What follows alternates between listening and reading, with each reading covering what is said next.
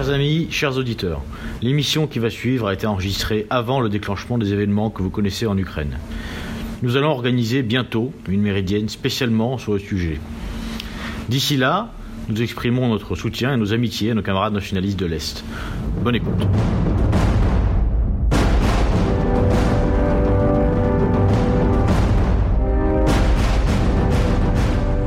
Bonsoir à tous, chers camarades auditeurs, et bienvenue sur Radio Méridien Zéro.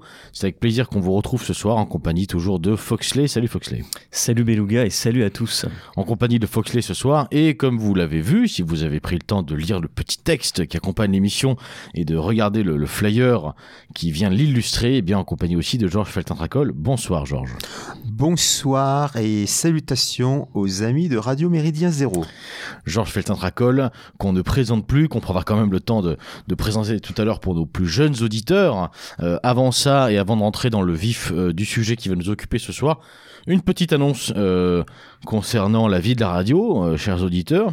le plaisir de vous annoncer la création d'une nouvelle chronique sur un format, disons, mensuel, qui s'appellera donc Chronique de la longue vue et qui aura pour ambition, pour projet, et eh bien de revenir de manière euh, rétrospective, à défaut d'être rétroactive d'ailleurs, euh, sur des événements d'actualité euh, passés qui ont marqué à un moment donné un tournant dans l'actualité du moment, dans le sens de l'histoire du moment, ou au contraire qui ont été complètement eh bien oublié euh, et c'est bien d'ailleurs bien dommage. Cette chronique sera assurée en compagnie de Maurice Gendre, euh, également de votre serviteur. Voilà, euh, à vos écoutes donc chers auditeurs pour la première qui devrait sortir incessamment sous peu et qui aura pour sujet, on pouvait pas faire autrement, les gilets jaunes.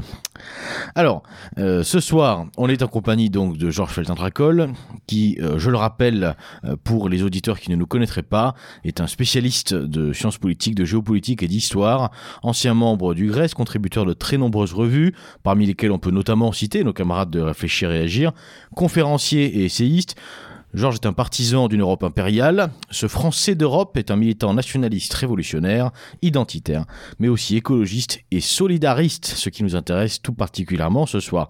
Auteur de nombreux ouvrages, on va citer les deux derniers, euh, parus. L'Europe, pas le monde aux éditions du Lore en 2017. L'actualité à la hache, toujours aux éditions du Lore en 2017. Et à venir, euh, il vient juste de sortir. Eh, ben voilà, alors les trois derniers, voilà, eh bien comprendre euh, Éric Zemmour toujours aux éditions du Lore et comme il vient juste de sortir en 2022. Donc, alors, euh, chers auditeurs, rentrons dans le vif euh, du sujet. Ah oui, je rappelle également, toujours pour, pour clôturer un petit peu, qu'on a, que depuis septembre, on a le plaisir d'entendre de manière hebdomadaire hein, Georges Feltin-Tracol nous délivrer un regard intransigeant, j'allais dire, sur un certain nombre de sujets dans Vigie d'un monde en ébullition et nous le remercions pour cet engagement à nos côtés. PGL, dans une des toutes premières émissions, je crois en 2010, euh, vous avez qualifié de Alain de Benoît en plus jeune. Est-ce que euh, c'est une sorte de, compliment encore aujourd'hui ou pas? Ah, là, je suis surpris, je ne m'en souviens plus. C'est dans une toute... Alors, euh, je sais que j'étais le premier invité dans l'émission numéro 2 de Méridien Zéro. Je ne me souviens plus si PGL avait dit ça. Bon, peut-être, mais ça serait, euh, ça serait, disons, euh, assez euh, osé. Mais c'est l'esprit assez facétieux de PGL. je prends. Disons, je suis beaucoup plus limité qu'Alain de Benoît. J'ai moins de champ de compétences. Oh, je, moi, je, suis plutôt un amateur. Comme disait Philippe Ariès, c'est un historien du dimanche. Moi, je suis plutôt un amateur du samedi soir. excellent, excellent. Alors, euh, si on se retrouve ce soir, euh, et on n'est pas samedi soir, euh, si on se retrouve donc euh, ce soir, chers auditeurs, c'est pour aborder un sujet qui, vous l'aurez compris, vous le savez, euh, euh, nous importe à nous en tout cas, savoir la question sociale. le social, qu'on va essayer de définir un petit peu avec Foxley, tel que nous l'entendons, c'est euh, un chemin de combat qui doit être incarné aussi par une soif de justice, mais aussi d'équilibre. Alors dévoyé euh, par la gauche, snobé un petit peu euh, par la droite, et surtout incomprise par le camp national, la question sociale doit occuper pourtant, à, nos, à nos yeux, une place centrale. Pas de politique, aucune politique n'est possible sans social. Comment prétendre s'occuper du bien de la cité si on ne se penche pas euh, plus en avant sur les rapports entre ses habitants. Alors à ce sujet, Foxley, est-ce que tu peux nous donner une définition un petit peu rapide et large aussi forcément de la question sociale? Mais bien sûr, Beluga, et bon, ça va être une définition qui est évidemment une définition personnelle, hein, euh, qui pourra de plus être complétée par notre invité si jamais euh, il sent que j'ai quelques lacunes. Euh, mais social, ça vient du latin euh, socialis, qui a donné aussi socius, qui en fait la, la communauté, ce qui unit, euh, l'allié, mais en fait ce qui joint. Donc derrière ça, pour moi, derrière le social, en fait, il y a la question du, du lien. Euh, ce qui entraîne, selon ma propre définition, encore une fois, deux exceptions. Euh, la première, qui est celui de la, la création du lien. En fait, le, les philosophes parleraient de, de praxis originaire.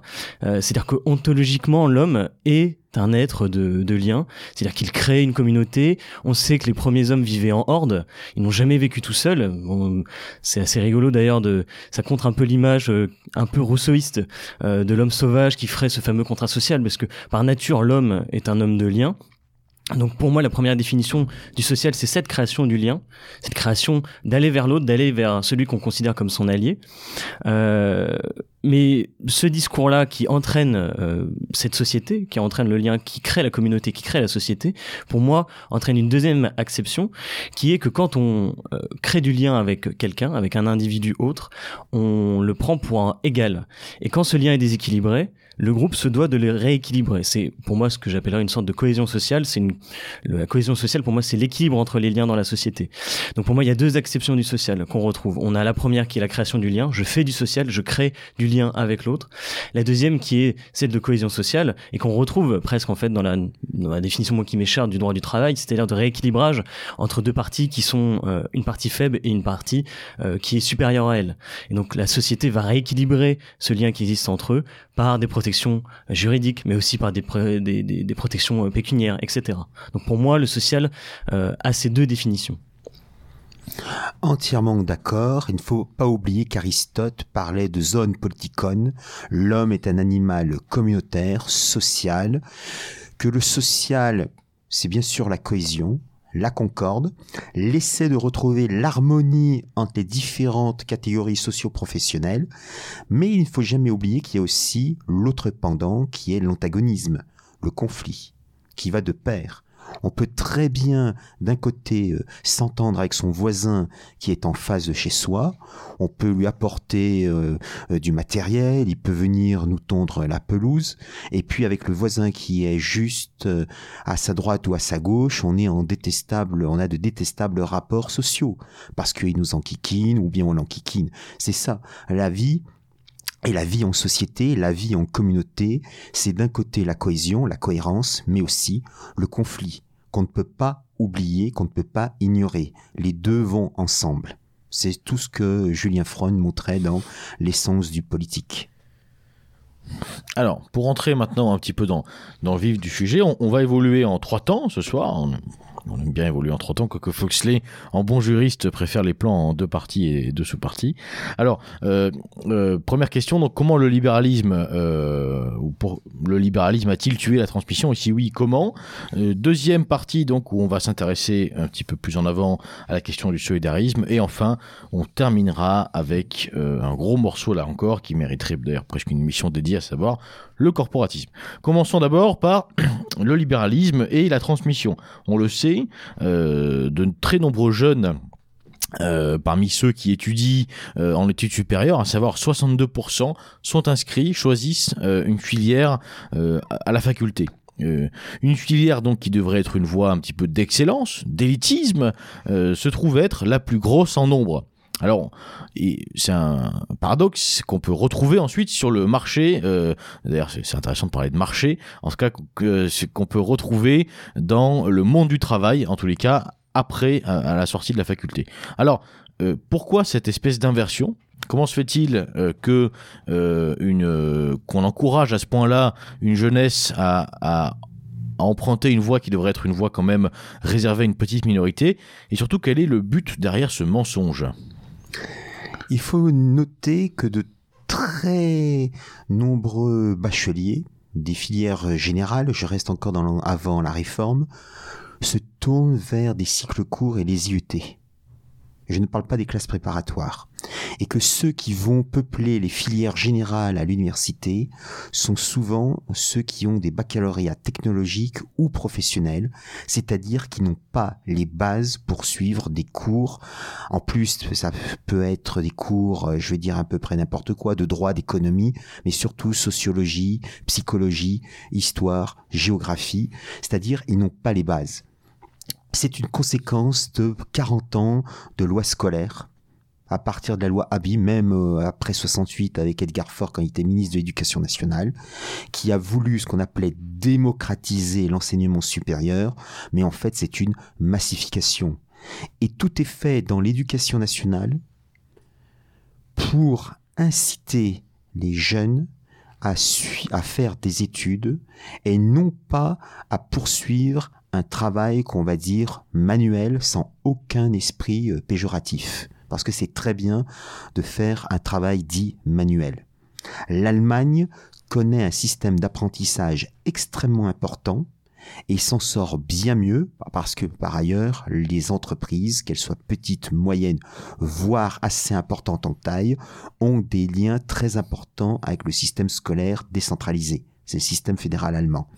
En France, par volonté des fameux pédagogistes qui infestent l'éducation dite nationale. On veut que ces 80 l'image dans les années 90 euh, c'était l'image de 80-90% de bacheliers chaque année. Donc le baccalauréat est mille fois plus simple à passer que le permis de conduire. Aujourd'hui, passer le permis de conduire, c'est extrêmement difficile. Le baccalauréat, c'est quasiment les questions, bon, je vais un petit peu caricaturer. Quelle est la couleur du cheval blanc d'Henri IV Et en plus, il y a quatre questions. Blanc, rose, vert, jaune. Et ça, pour ceux qui cochent vert ou, jaune, c'est un petit peu difficile pour eux. Mais bon, il y en a encore. Donc ça, c'est une conséquence. Et puis, il y a beaucoup de euh, professeurs, d'enseignants qui invitent leurs élèves à faire de longues études, alors qui ne sont pas adaptés. Et puis le système de notation maintenant dans l'éducation nationale, on remplace la note sur 20 ou sur 10 par des euh, petits points rouges, des petits points verts, des petits points marrons, des smileys, des choses comme ça. Euh, non, non, c'est pas. on veut des compétences, mais c'est un naufrage de l'éducation nationale. Donc voilà pourquoi de très nombreux jeunes vont dans des filières dites générales à l'université, alors que ceux qui ont une formation beaucoup plus adaptée, qui seraient capables de résister au choc de la première année en université, préfèrent des filières courtes pour se retrouver ensuite sur le marché du travail. Il y a une véritable césure sociologique entre ces deux groupes. Est-ce qu'on n'a pas aussi une vision assez court-termiste? On voit par exemple les conseillers d'orientation envoyer des jeunes dans des filières parce qu'il y a un besoin euh, à un moment T euh, dans tel ou tel métier. Je vois, personnellement, j'ai un, père qui était graphiste. Il a eu euh, pendant un temps, euh, donc il était à son compte, il a eu pendant un temps un nombre de, stagiaires et de jeunes qui venaient dans son entreprise, alors que lui-même savait que ce métier-là était presque pas voué à, la fin, mais était arrivé en tout cas sur la fin. Est-ce qu'on n'a pas ce, lien entre le marché et l'éducation nationale qui existe et qui biaise finalement, comme tu le disais, qui crée en fait non pas un, travail mais un métier? Tout le problème. On pourrait revenir sur la notion de travail-métier, même emploi, puisqu'à une époque, il y avait un ministre, un ministre de l'emploi, et puis ensuite, il y avait un ministre du travail. Donc, il y a des petites différences, et il y a aussi, je défends plutôt les métiers dans l'esprit corporatiste. Mais il est vrai que c'est très clair, il y a une vision court-termiste, puisqu'il faut savoir qu'aujourd'hui, le fameux parcours sup, ce sont les ordinateurs, les algorithmes qui décident la place dans telle université. Donc par exemple, Monsieur euh, euh, Pierre Louis Michu euh, demande à être qui en classe de terminale demande l'université d'Assas.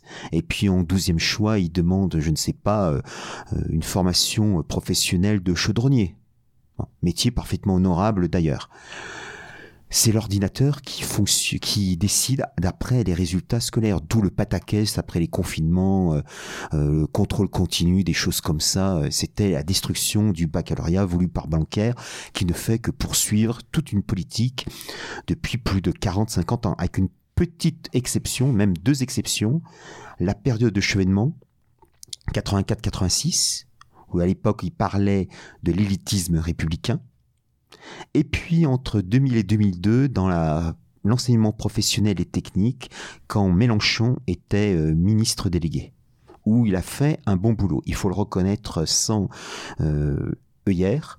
Il a fait un très bon travail, mais bien sûr, euh, c'était que ponctuel et dans un domaine partiel.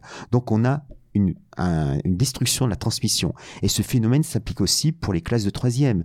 Quand on va au lycée, en général, on dit c'est le lycée de secteur euh, pour lequel on est destiné. Alors la plupart des élèves y vont, mais ceux qui ont des résultats euh, euh, détestables, soit on les fait redoubler, puisqu'ils n'ont pas l'âge, soit on les met dans des filières professionnelles qui sont des garages.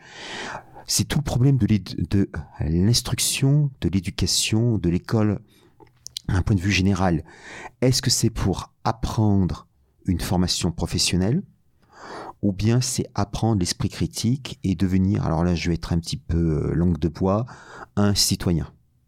Mais un citoyen au sens athénien ou romain ancien du terme, bien entendu.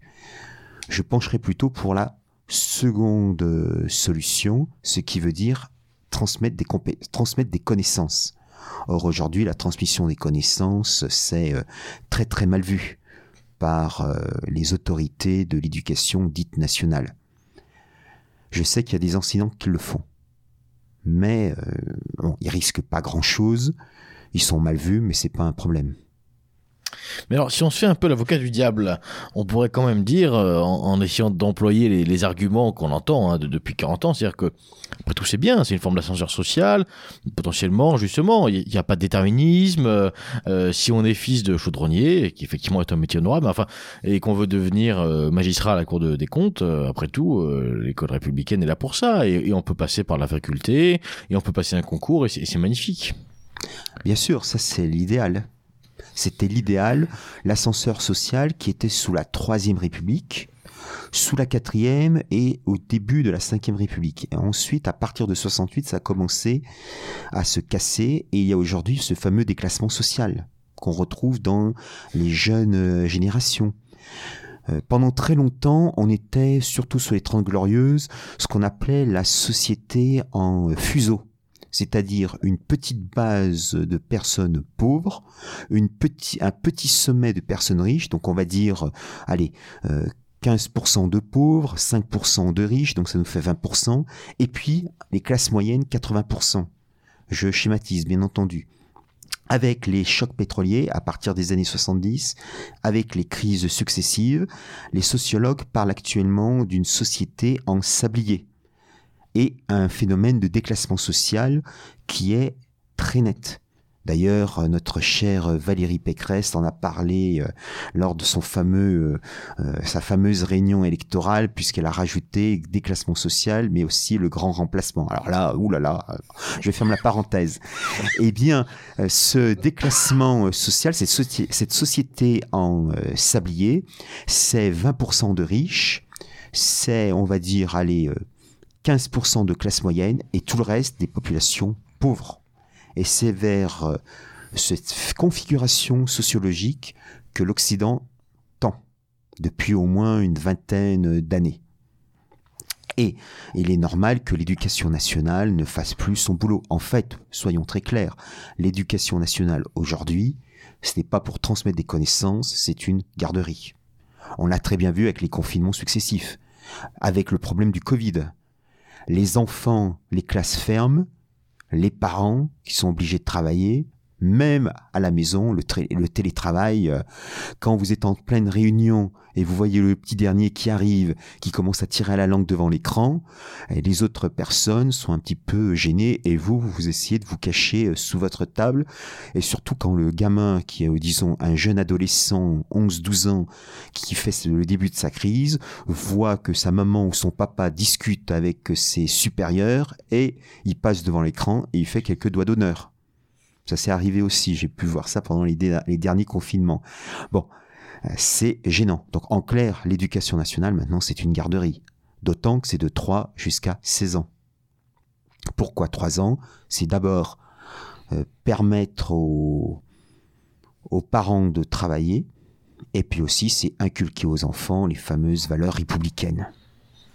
Et alors, là, on, on s'interroge un petit peu dans cette partie sur comment le libéralisme a, pu tuer euh, la transmission. Jusqu'à présent, dans ce que vous dites, Georges, il y, a, vraiment cette idée que euh, c'est une idéologie, une idéologie euh, égalitaire, gauchisante, républicaine au fond, maçonnique peut-être, enfin on pourrait la qualifier de beaucoup de choses, qui à un moment donné, enfin depuis un certain temps, depuis un grand moment donné en tout cas, a sapé à, euh, j'allais dire, euh, saboter complètement euh, cette idée de d'instruction, d'instruction nationale. Hein, C'était le nom de, de, ce ministère jusqu'à il y a encore 1932. bon, moi j'allais dire 50 C'est à partir de 1932 que le ministère de l'instruction publique devient le ministère de l'éducation nationale.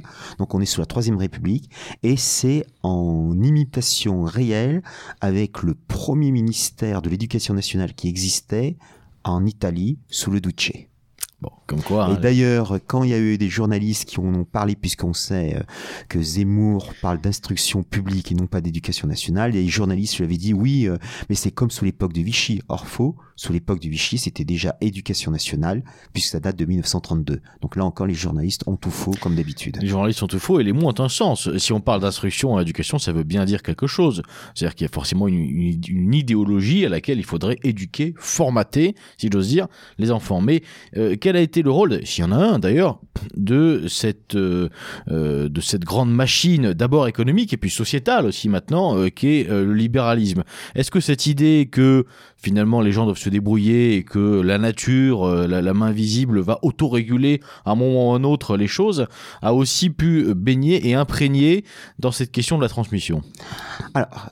Je prendre un exemple, d'ailleurs on le voit avec justement les, réformes successives au lycée, on voit que maintenant l'élève choisit son programme, alors donc qui est presque actif, alors que pour moi en tout cas le savoir, il y a une forme de passivité, on reçoit le savoir, de, une forme de hiérarchie aussi du coup du, de, son, de son professeur, de son maître, pour ensuite devenir actif, mais avant 18 ans, en tout cas avant 18 ans, même avant, je pense même 30 ans, on est plutôt dans une passivité quand on reçoit le savoir, pas forcément dans une activité, c'est ça la, différence. C'est vrai, maintenant au lycée, un peu le lycée avec la réforme Blanquer, c'est un peu le McDonald's, venez comme vous voulez on choisit d'où des, des conseils de classe avec 20, 30, 40 professeurs. Et ils sont impossibles de, de se réunir parce que c'est en même temps c'est vraiment impossible. Plus le Covid là encore. C'est vrai c'est une vision que c'est encore euh, depuis les lois Jospin de 1988 89 90 où on met l'élève au centre du système. Alors qu'avant, c'était pas le professeur qui était au centre du système, c'était la transmission des savoirs, des connaissances, du savoir-faire et du faire savoir. Donc, parfaitement. Pour le libéralisme, c'est un petit peu plus compliqué parce que il faut bien savoir, mais je vais pas aller trop loin parce que sinon ça nous ferait une autre émission. Il n'y a pas un libéralisme, il y a des libéralismes. Le libéralisme de Maurice Allais n'est pas celui de von Mises et de l'école euh, autrichienne avec Hayek. Les libertariens états-uniens ont une vision du libéralisme totalement différente de l'ordolibéralisme de Röpke. Donc c'est très compliqué. Par exemple, si on lit Hayek, euh, Hayek défend une certaine vision, une forme de traditionnalisme. Euh, je, vais, très très vite. Et il défend la transmission. Chose qu'on ne retrouve pas chez, chez certains libertariens qu'on appelle les minarchistes. Et encore euh, comme Rothbard. Et encore, euh, je, fais, je dis ça avec des pincettes parce qu'il faudrait euh, vraiment rentrer dans les détails. Donc, dire que le libéralisme s'est opposé à la transmission, euh, c'est, disons, un petit peu délicat. C'est plus compliqué que cela, puisque le libéral estime que c'est l'individu qui doit être en charge de lui-même. Mais est-ce qu'un enfant qui vient de naître peut-il avoir conscience de ses, de ses actes? C'est un peu la métaphore que reprend euh, Charles Maurras dans l'introduction de Mes idées politiques, où il dit l'enfant naît à la différence du petit oiseau qui sort euh, de sa coquille et qui sait tout de suite agir. Le bébé, on le laisse seul euh, dans la rue, il va pas prendre le bus tout de suite il va être abandonné et il faut qu'on s'en occupe. Donc c'est une part, ce qui différencie un petit peu l'homme de l'animal.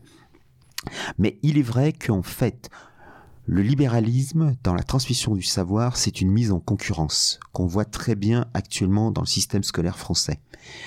Mais ce libéralisme s'est mélangé avec les pédagogistes qui viennent plutôt de la gauche, avec l'idée du refus du magistère, la fameuse déconstruction. On veut tout déconstruire. C'est le problème. Donc on ne peut pas trop vraiment ici accuser le libéralisme. Alors peut-être l'idée de certains candidats serait de privatiser l'éducation nationale pour qu'il y ait une concurrence absolue entre les établissements que les professeurs soient recrutés par des directeurs qui seraient nommés soit par des groupes privés, soit par l'État. Et puis ensuite, les fameuses évaluations qu'on demande dans les classes de CM2, de 6e, euh, de 3e, on pourrait les généraliser dans toutes les disciplines enseignées. Et puis en fonction des résultats, il y aurait une sorte de barème qu'on trouve dans le point chaque année pour le barème, le palmarès des hôpitaux ou des centres euh, euh, de santé. D'ailleurs, je me souviens qu'à l'époque de Sarkozy, il y avait eu un rapport euh, fait par Attali, dont le secrétaire général adjoint s'appelait Emmanuel Macron, où il préconisait, alors c'était pour la relance de la croissance, si je me souviens bien, c'était le rapport sur la croissance, et Attali préconisait que les professeurs ne notent plus les élèves, ce qui est en train d'être le cas, mais sont en revanche notés par les euh, élèves et aussi par les parents. Donc là, on a totalement une inversion euh, des valeurs. Pourquoi euh, Monsieur Michu noterait-il le professeur de français de sa fille? Alors que se passe-t-il si ce professeur de français met un 0 sur 20 à Childéric? Le père pourrait, et Childéric pourrait mettre un zéro aussi sans professeur. Donc c'est, on va hmm, c'est une subversion euh, générale, mais c'est beaucoup plus large que le libéralisme. Il faut jamais oublier que le libéralisme est une, une idéologie subversive, au même titre que euh, les marxismes ou la déconstruction ou l'idéologie wokiste. Alors, la liberté, en tout cas, euh, de choix, euh, pousse euh, visiblement, c'est ce qu'on constate hein, dans, ce qu'on vient de dire, visiblement chacun a visé plus haut, avec des guillemets, hein, en cherchant à emprunter le fameux ascenseur social. Paradoxalement, d'un côté, on a les métiers de cadre qui sont de plus en plus dévalués et compliqués à, euh, tenir. On a, fait suffisamment de numéros de sujet là-dessus, mais avec des dispositifs comme le forfait jour, comme les ordonnances Macron, qui font que maintenant être euh, cadre, même cadre supérieur euh, dans un grand groupe, c'est absolument pas une garantie d'emploi stable et durable, et surtout de, vie sereine. Enfin, c'est même d'ailleurs souvent le contraire, avec un salaire au final qui est pas forcément aligné avec la charge et les responsabilités euh, de travail. Et d'un autre côté, la raréfaction d'artisans dans certains corps de métier, alors je parle pour ce que je connais, les métiers de bouche notamment, mais pas que, euh, euh, ont rendu en fait la situation tellement tendue que l'artisan aujourd'hui, euh, le bon artisan évidemment, comme toujours, euh, certains corps de métier ont des situations très confortables. Hein. On peut penser forcément aux bouchers qui, euh, en sortie de, de, CAP avec un diplôme donc bien moindre qu'un juriste, vont gagner plus qu'un juriste par exemple, hein, voilà, ou aux charpentiers, aux boulangers, aux, aux bons cuisiniers, enfin, etc., etc., etc. Alors, est-ce qu'on assiste à une absurdité euh, de plus euh, de ce monde moderne ou est-ce qu'au contraire c'est une, espèce de juste retour des choses puisque euh, en fin de compte L'artisan, lui, pour le coup, est garant d'une transmission de savoir, d'une forme de verticalité aussi, en tout cas dans le métier. Hein, Est-ce qu'il y a une logique derrière tout ça? C'est un juste retour des choses. Alors, y a-t-il une logique, en fait, du pragmatisme? De nombreux jeunes voient leurs parents qui sont cadres moyens, cadres supérieurs, travailler comme des fous, et puis à partir de 50 ans se faire jeter comme de mauvaises, de, de mauvaises chaussettes et qui se retrouvent ensuite au chômage avec tous les problèmes. Donc ils se disent finalement euh, pourquoi vous faire de longues études pour se retrouver à 50, 52 ans à la rue ou bien au chômage, alors que le voisin qui lui est artisan euh, gagne bien sa vie. Alors certes, il passe de nombreuses heures, mais il gagne bien sa vie et tout métier justifie salaire. Par ailleurs, il faut bien savoir la renommée de plus en plus importante des compagnons du devoir. Maintenant, les compagnons du devoir depuis 2000 euh, sont ouverts aux filles. et les, sessions, les classes sont énormément remplies. Et là, ils font une sélection. Et il est vrai qu'un compagnon du devoir, quand il sort après des années de formation, soit il monte tout de suite son entreprise et il a tout de suite des clients, soit il est immédiatement embauché. Rares sont ceux qui, en sortant euh, des maisons des compagnons, ne trouvent pas d'emploi. Parce que compagnon du devoir, c'est très recherché. On sait que ce sont des gens qui sont sérieux, compétents, efficaces. Et ça, c'est excellent pour euh, une société comme la nôtre. Est-ce que, enfin, là je vais me faire pour le coup un peu l'avocat du diable. Est-ce que c'est pas aussi, j'allais dire la faute des jeunes, putain ça fait vraiment vieux, vieux schnock, mais c'est pas ça, c'est que j'ai parlé avec euh, beaucoup d'artisans ou beaucoup en tout cas d'indépendants et un des discours qui ressort le plus, une des idées qui ressort le plus, c'est que c'est la nouvelle génération, en tout cas les nouvelles générations ne sont plus habituées à la contrainte. Et que on arrive avec des apprentis qui restent une semaine, deux semaines, un mois, et puis après, qui sont en dilettante, qui ne viennent plus à l'heure, qui finalement prennent un jour par-ci par-là, euh, sans avoir notion même des conséquences euh, pour la personne qui les a embauchés. Est-ce que, et je me pose, du coup, je me pose la question, et je vous pose la question, d'où vient cette, euh, cet oubli de la contrainte et cette, cette éducation, j'ai envie de dire, là, pour le coup, à la contrainte? Ah, Patrick Buisson, dans La fin d'un monde, le montre assez bien. C'est les conséquences de 68 la contrainte, c'est fasciste. Exiger d'un élève d'être à, l'heure à 8 heures, exiger d'un employé d'être à l'heure à 17h25, c'est fasciste. Le patron est un horrible fasciste. Ceux qui exigent d'être à l'heure sont d'horribles fascistes. Mais que fait les défenseurs, les antifas, dans ces circonstances? Mais c'est vrai. Euh, par exemple, je me souviens il y a quelques années de cela, dans un j'avais pris euh, une boisson dans un bar euh, du centre de Paris où le serveur faisait l'aller-retour entre les terrasses et puis l'intérieur de ce bar et toutes les 2-3 minutes, il sortait son téléphone pour regarder s'il avait un message. Et à un moment, j'entends le patron lui dire Tu me ranges ce téléphone, tu es en train de servir, euh, tu es à la disposition euh, des clients, tu regardes pas ton téléphone, toutes les 2-3 minutes, ça commence à m'agacer. C'était flagrant. C'est une ambiance générale on ne fait plus de contraintes. Et puis aussi, il y a euh, le phénomène de la télévision, des réseaux sociaux, où on voit euh, euh, cet exemple extraordinaire, la télé-réalité, où des, des bonhommes et des bonnes femmes relativement jeunes ne font quasiment rien de leur journée, si ce n'est chipoter sur des banalités qui ne valent rien du tout. Par exemple, les Marseillais en Californie ou les Marseillais aux Philippines ou des choses comme ça, qui sont des émissions d'une très haute intelligence intellectuelle. Mais tu as parfaitement raison, Foxley, le refus de la contrainte. Il faut de la discipline. La vie en société impose la discipline. Alors qu'on arrive un petit peu en retard de temps en temps, ça peut on peut accepter. Il y a les circonstances extérieures, euh, grève dans les transports en commun, problème de la voiture le matin parce qu'il fait froid, euh, le, le fils, la fille qui est malade, qu'on peut pas, on attend la venue du médecin c'est compréhensible, les patrons le savent. Mais si on dit, euh, là aussi, je me souviens, euh, un de mes cousins m'expliquait qu'il travaillait à l'époque dans l'administration des PTT, donc ça remonte assez vieux maintenant, où il y en avait un qui ne venait, qui n'était jamais présent, puisqu'il disait à son chef de service, aujourd'hui ma grand-mère est malade, le lendemain, mon autre grand-mère est malade. Et un jour, il a même dit, ma troisième grand-mère est malade. Donc ce, cet employé de service avait trois grand-mères, heureux hommes. C'est ça, c'est un esprit euh, générationnel. À l'école, exiger d'un élève qui vienne avec ses affaires, le professeur est, une, est de la vieille école. C'est quasiment euh, du martyr envers euh, les enfants comment il a osé demander à un élève qui vienne avec un stylo et un cahier? Comment osez-vous, monsieur ou madame? Mais c'est honteux. Mais tu as parfaitement raison. C'est le, manque de, le problème de la transmission, c'est non seulement la société, mais c'est aussi et d'abord un problème personnel. Il faut faire sa révolution intérieure. Or, les jeunes générations, à qui tout leur est dû, n'ont pas fait leur révolution intérieure. Et avec le durcissement de l'époque, avec les problèmes qui vont nous arriver ils vont se retrouver avec le mur de la réalité.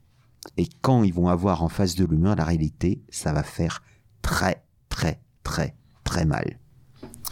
C'est fort probable. Heureusement, il y a quand même quelques exceptions hein, qui confirment la règle et qui et qui euh, on voit encore des jeunes qui voilà qui, qui apprennent des métiers qui réussissent. Bien sûr, ça Et- il faut et, pas généraliser. euh, qui font du scoutisme, enfin voilà. Qui, qui- mais bon, euh, ma- malheureusement, euh, c'est compliqué de porter une contradiction à, à ce que à ce que vous dites. Alors. On va glisser gentiment sur la, deuxième partie de notre émission, qui est un, peu plus, euh, un peu plus, j'allais dire, euh, euh, large et, profonde que la, première, à savoir une partie sur le solidarisme. Alors, on- va tenter de le définir, de l'expliquer, de voir qui l'incarne, comment cette notion a pu être employée, dévoyée, peut-être aussi un petit peu. Avant ça, est-ce qu'on peut tout de suite essayer d'en donner une définition et peut-être de par rapport à cette idée de solidarité qu'on nous vend à toute sauce, euh, qu'on nous met partout, y compris d'ailleurs dans le camp euh, qu'on pourrait euh, appeler national, et qui en fait n'a rien à voir, absolument rien à voir avec le, le solidarisme. Alors, le solidarisme a plusieurs sens. Je vais rester en France parce qu'il faut savoir que en Allemagne, l'ingénieur Diesel avait écrit un livre qui s'appelait Der Solidarismus. Donc, le solidarisme aussi. En France, le mot solidarisme apparaît à la fin du 19e siècle avec Léon Bourgeois. Donc déjà, ça commence mal, rien qu'avec le patronyme. Léon Bourgeois, c'est un radical socialiste c'est quelqu'un qui a été président du Conseil, qui a fini sa carrière politique comme euh, président de la SDN pendant l'entre-deux-guerres. C'est un franc-maçon. Et pour lui, le solidarisme, qui a une influence sur les travaux du sociologue Durkheim, il s'échange des, euh, idées. Euh, le solidarisme doit être l'idéologie officielle du parti radical, radical socialiste républicain français qui est à l'époque le grand parti dominant de la vie politique sous la Troisième République. Donc, le solidarisme, c'est en clair, je vais faire simple, l'intégration de la classe ouvrière, de la classe prolétarienne, dans les structures de la République, afin qu'il y ait une unité interclassiste. Le problème, c'est que Léon Bourgeois, qui est franc-maçon par ailleurs, euh, ne va pas euh, pouvoir développer plus son idée parce que les, radicaux socialistes sont très pragmatiques, ils ne sont absolument pas idéologues. Le radical socialisme, on le sait très bien aujourd'hui, ce sont les euh, rouges à l'extérieur, blancs à l'intérieur, un peu comme les radis. Et puis par ailleurs, Contrairement, contrairement au pastèque. Enfin, je... ça ce sont les écolos. Oui, oui, Ou tout à fait. Ouais, ouais, ouais. Donc, euh, et une chose très intéressante, les radicaux socialistes, dans un livre méconnu de René Dumont, non pas René Dumont, ah, euh, René Raymond, puisque euh, René Dumont c'est le premier candidat écolo à la présidentielle, euh, qui avait écrit Les droites en France. Il avait déclassé les fameuses trois droites. Bon.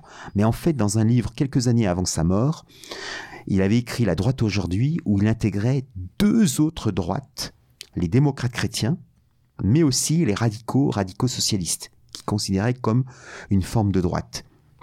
Et il explique que le solidarisme de bourgeois n'a pas pris parce que les radicaux étaient très pragmatiques, ils se méfiaient des grandes idées euh, un petit peu euh, venues de l'empirée des idées pures.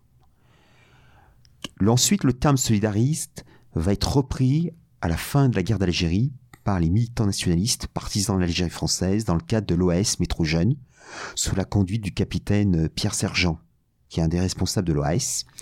Et ça va ensuite être le mouvement, donc l'OAS Métro Jeune va devenir ensuite le mouvement Jeune Révolution, sous la conduite de Nicolas Kayanakis. Et ça va être le phénomène mm, solidariste en France, c'est-à-dire ni droite ni gauche, ni soviète ni trust.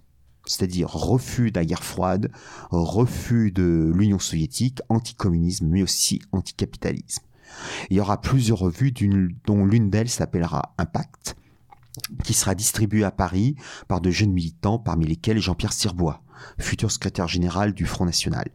Mais quand on se penche sur la presse solidariste, on reste sur sa faim. Il n'y a pas de grandes idées.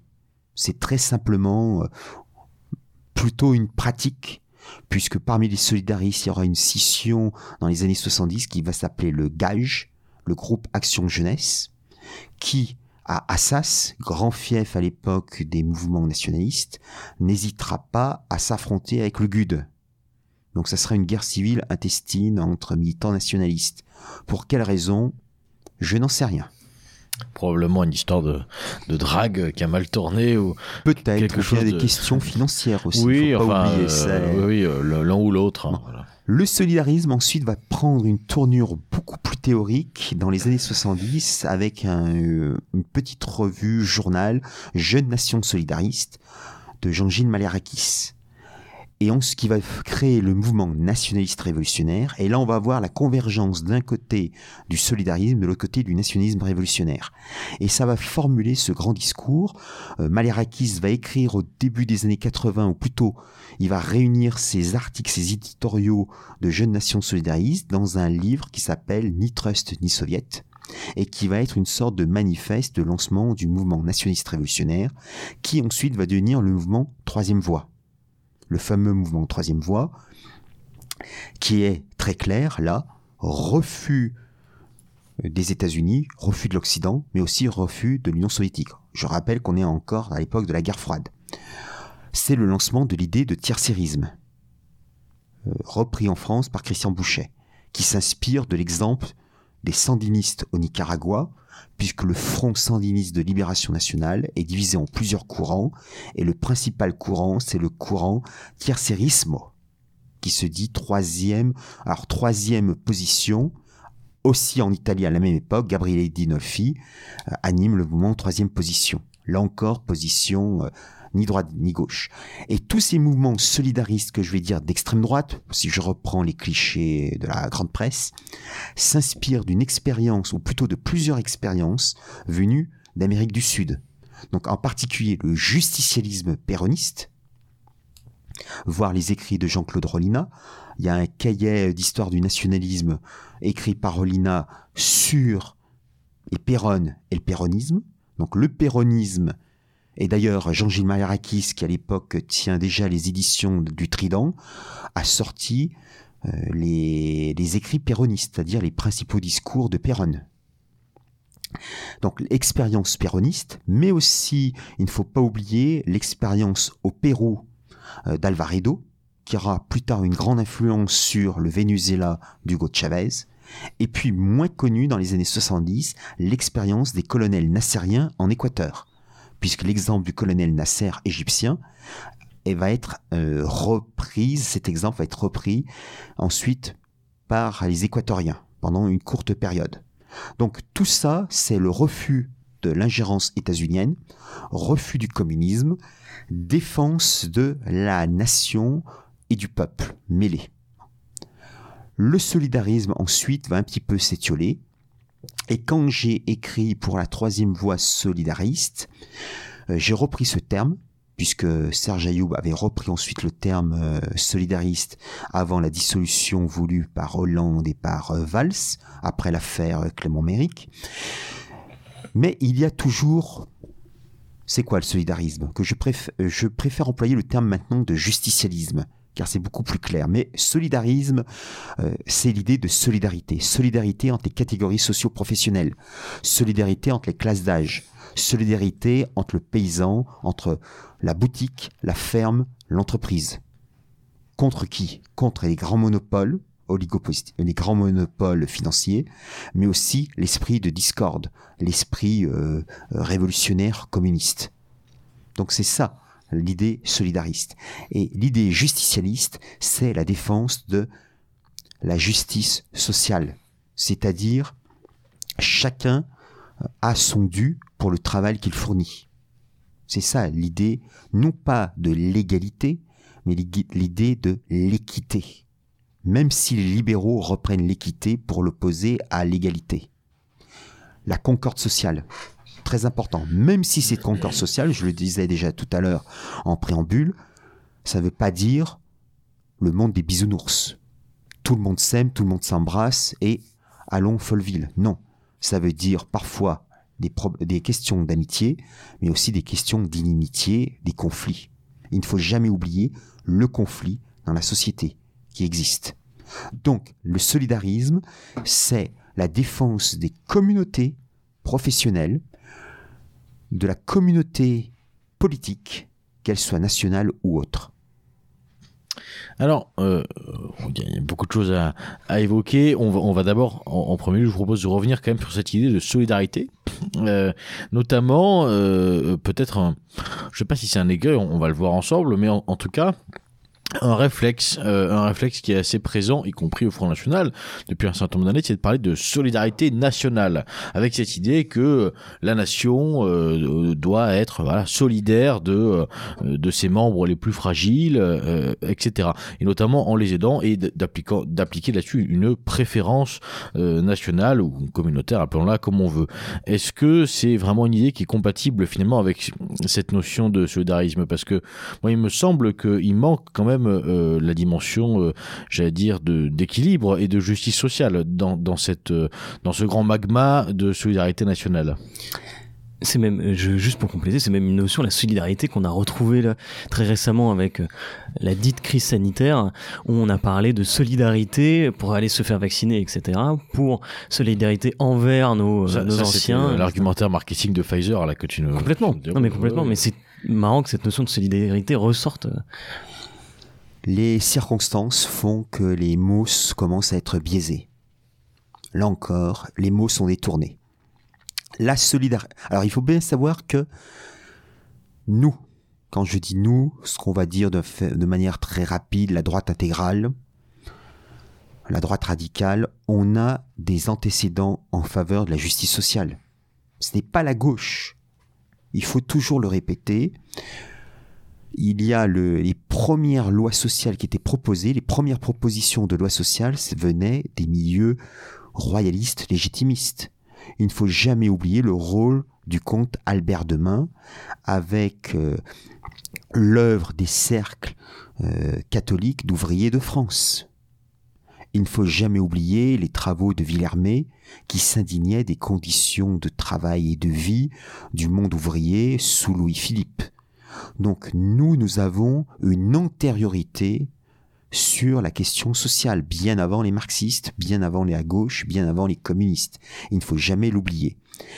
La notion de solidarité nationale. Donc pour les nationalistes, la nation est le sommet qui englobe tout. Donc il est vrai que on peut considérer la nation comme une très grande famille. Et tous les nationaux, tous ceux qui appartiennent à cette nation sont nos frères, nos sœurs. Donc il est normal que quand notre frère, notre sœur a des difficultés, on va l'aider. Donc ça part sur de bonnes bases et sur des bases justes.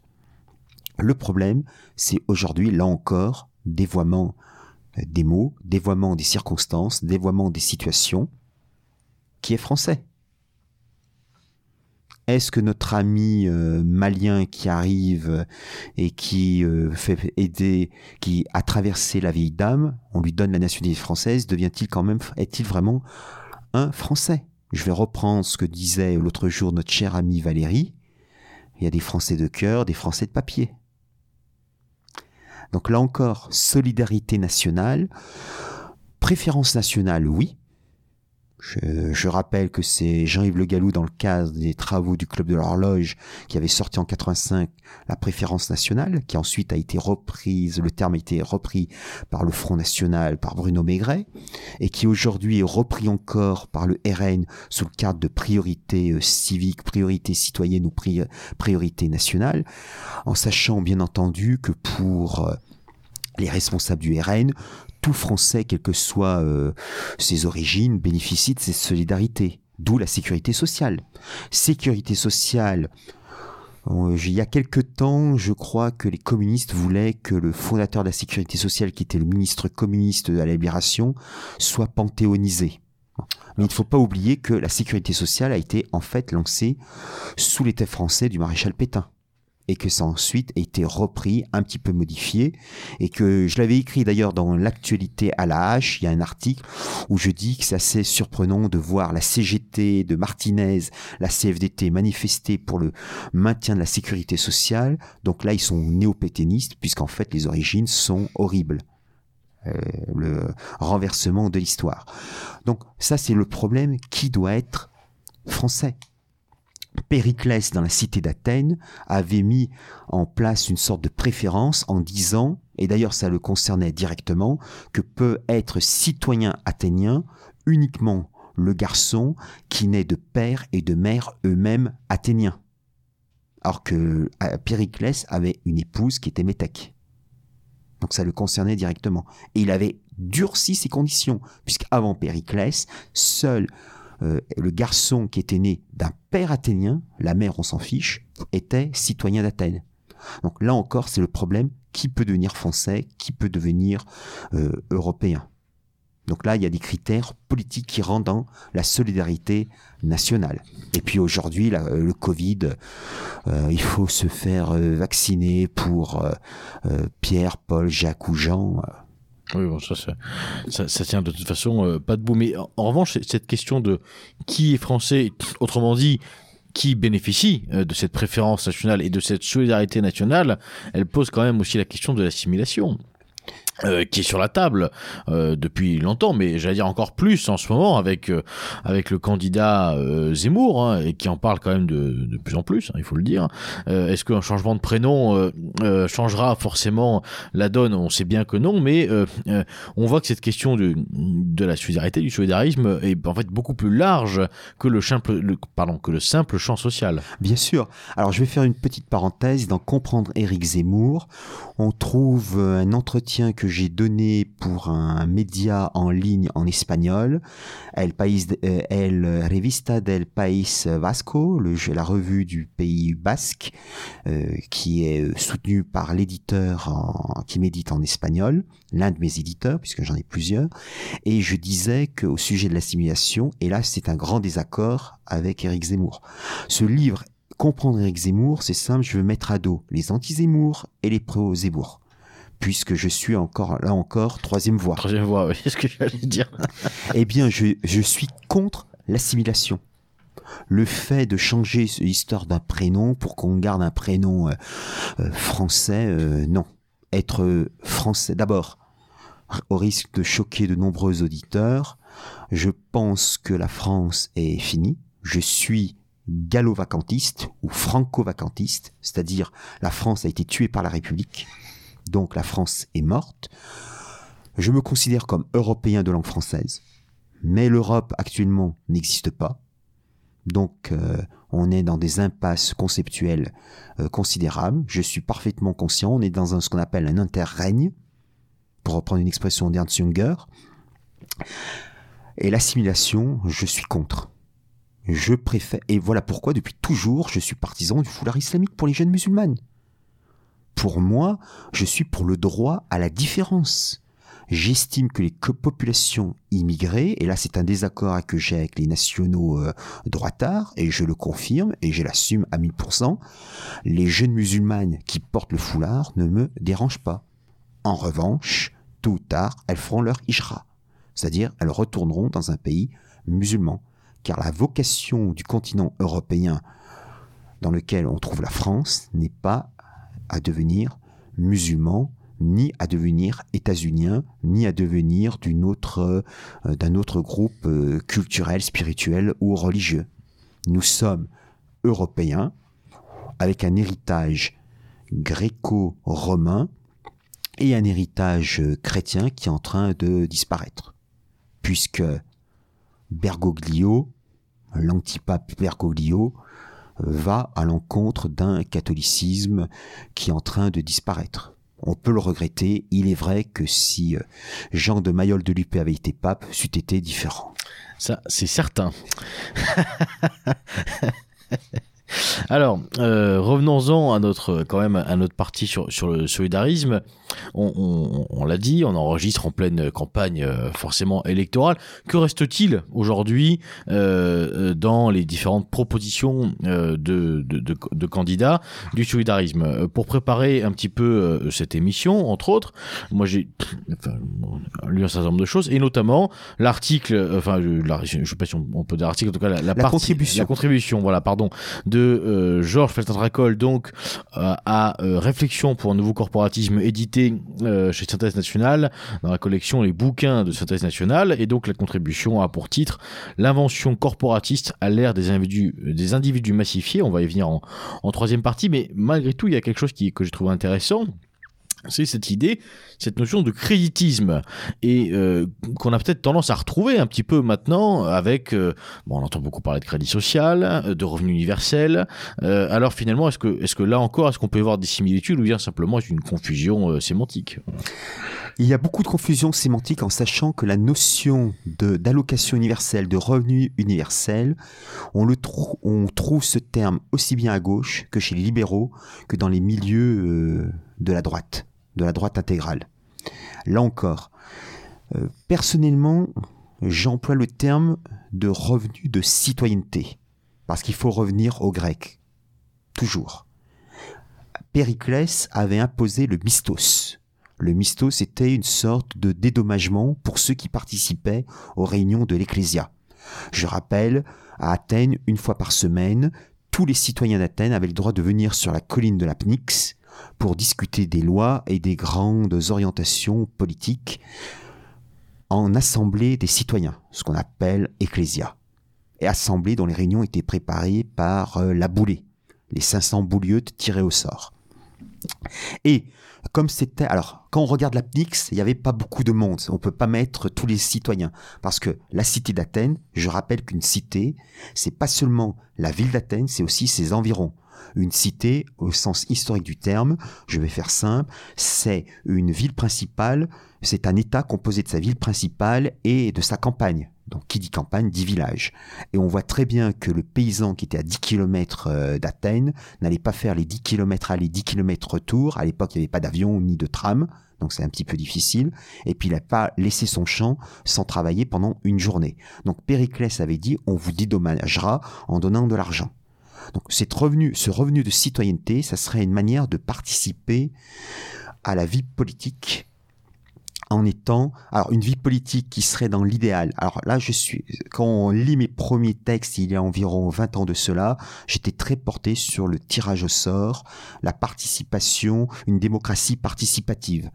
Maintenant en vieillissant, je suis de moins en moins démocrate. Et bien sûr, suppression des partis politiques qui sont, je rappelle, euh, un livre de Simone Veil, la grande philosophe morte en 1943, note sur la suppression des partis politiques, qui est toujours d'actualité. Ce revenu de citoyenneté serait adapté uniquement à ceux qui sont citoyens français. Et là encore, je reviens, puisqu'aujourd'hui on parle de solidarité nationale, mais cette solidarité nationale, c'est un contresens, puisqu'il y a l'AME, l'aide médicale aux étrangers. Donc les étrangers qui arrivent bénéficient de la solidarité, nationale. Aujourd'hui, le terme de solidarité nationale devrait être remplacé par le terme de solidarité humaine ou de solidarité planétaire. Foxley se sent parfaitement prêt à adopter un Malien mineur de 40 ans bien entendu. C'est un projet. Mais c'est déjà le cas. Hein. J'en ai, j'en ai trois, euh, Amaury et, et Jean-Eudes. Voilà, le, vrai prénom de Foxley, en fait, c'était Mamadou. J'ai suivi les, les, les, incantations zémouriennes. Euh, voilà, Cissé est devenu Jean-Eudes. Voilà, qu'est-ce que vous voulez que je vous dise? Alors, revenons-en. Redevenons sérieux. oui, ou pas, hein, ou pas, mais euh, revenons-en quand même au créditisme. Est-ce qu'on peut expliquer un peu cette, idée, cette notion? Alors, c'est une notion qui est aussi très intéressante, qui vient des milieux catholiques anglo-saxons en particulier au Canada. Chesterton, aussi Heller Belloc, qui était franco-britannique, et puis aussi présent au, au Canada pendant très longtemps. Il y avait un parti créditiste canadien. Là, il faudrait interroger l'ami Rémi Tremblay, responsable du Harfan, magnifique revue canadienne-française de résistance à la domination anglo-saxonne. Et les créditistes c'est une sorte de soutien, disons, c'est un complément économique à la pensée solidariste. Où euh, Chesterton a écrit un livre qui a été réédité il n'y a pas très très longtemps chez un éditeur catholique, Tous propriétaires. C'est ça, c'est une chose qui est très importante, qui nous sépare avec les marxistes. Parce que j'entends les libéraux qui vont nous dire, oui, vous êtes finalement des marxistes cachés, des marxistes contrariés, vous voulez la suppression de la propriété. Pas du tout. La propriété fait partie des données essentielles de la vie humaine. Un homme est naturellement propriétaire. Il aime être maître chez lui. Et soutenir, favoriser la propriété dans tous les domaines, c'est ce qui nous sépare des marxistes qui veulent la suppression de toute propriété. Voilà pourquoi Chesterton avait dans, plusieurs articles défendu l'idée d'être tous propriétaires. Et c'est dans le cadre du corporatisme, quand on est propriétaire d'une part de ses moyens de production, eh bien on est beaucoup plus actif. Pour preuve, actuellement, les camionneurs au Canada, c'est extraordinaire. Et d'ailleurs, euh, l'abruti de Justine Trudeau, qui est euh, fidèle à l'esprit de son ignoble père euh, Pierre-Éliott Trudeau, qui sont des tyrans libéraux, l'a très bien compris. Au Canada, les camionneurs sont propriétaires de leurs camions. Alors qu'en France, souvent, ils ne sont que salariés. Il faut supprimer la notion de salariat.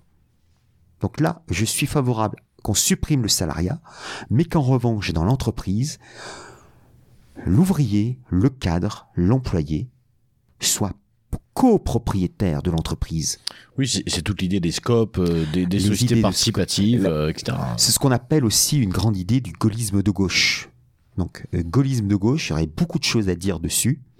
Je ne vais pas rentrer dans les détails, mais l'idée de participation, d'association capital-travail est, à mes yeux, essentielle. C'est extrêmement important. Il faut abolir le salariat pour permettre aux ouvriers d'être finalement des indépendants.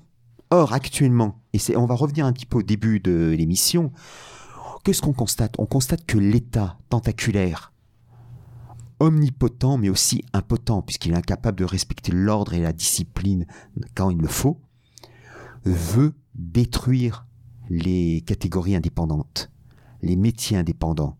Il veut généraliser le salariat pour pouvoir ensuite permettre le prélèvement à la source des impôts, voulu par notre cher Flamby.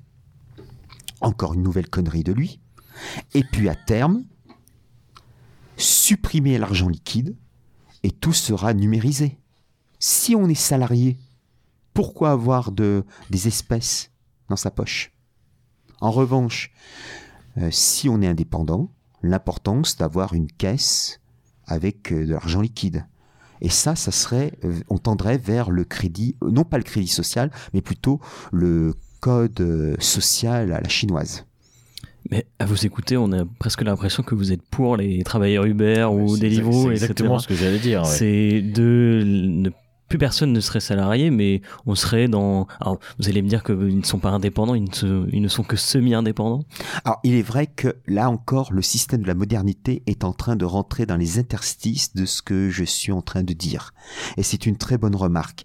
Et bien entendu, je refuse l'ubérisation de la société voir que des bobos commandent euh, de la nourriture et se faire livrer par un pauvre euh, sans papier, euh, non, ça c'est déplorable.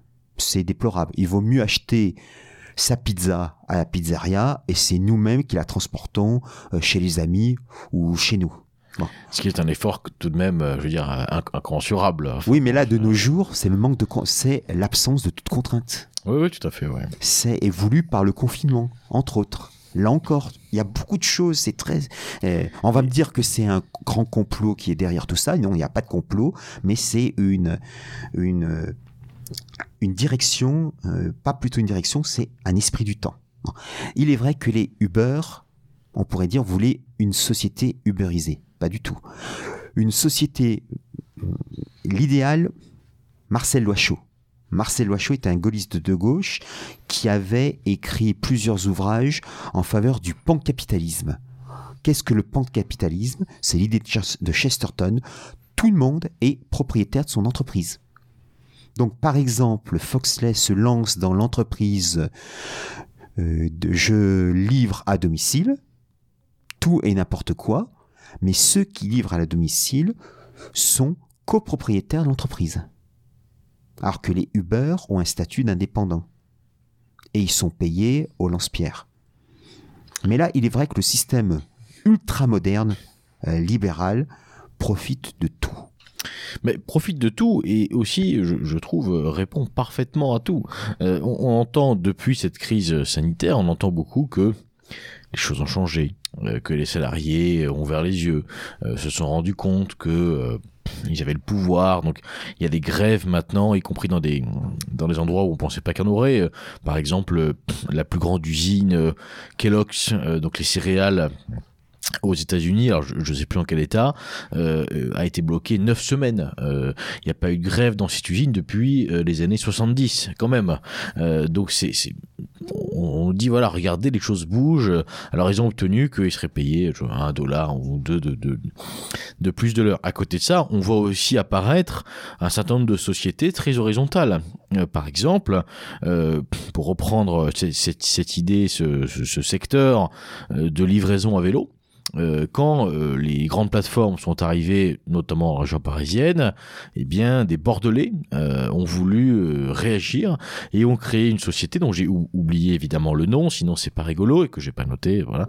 Mais c'est une société, je crois que ça s'appelait les livreurs bordelais, tout simplement, où chaque livreur euh, effectivement est associé. Euh, donc ça existe. Euh, il est bien payé, il choisit ses courses, il travaille beaucoup évidemment. Mais enfin bon, c'est le jeu. Donc d'un côté, on a euh, le système qui peut nous dire, bah regardez, les choses changent, euh, il y, y a des grèves quand même qui aboutissent, etc.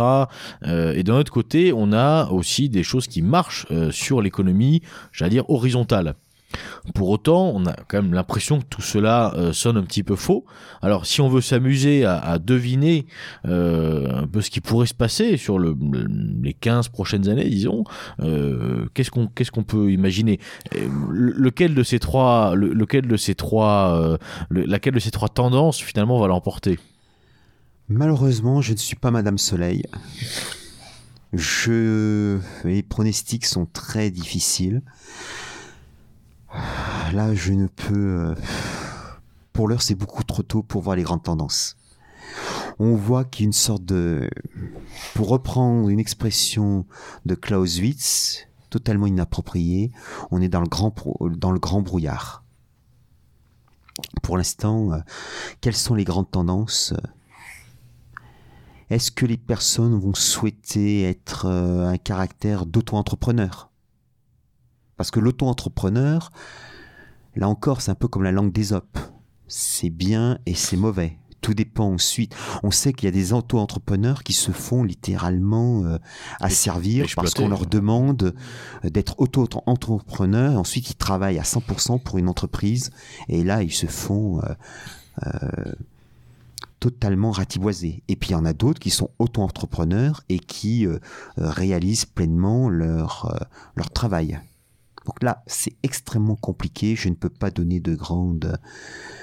euh, ta Tendance, question me euh, laisse sans, Sans je ne voix. peux pas- sans voix. Je ne peux pas euh, donner de grandes projections. Ça, c'est impossible. Je ne peux que constater.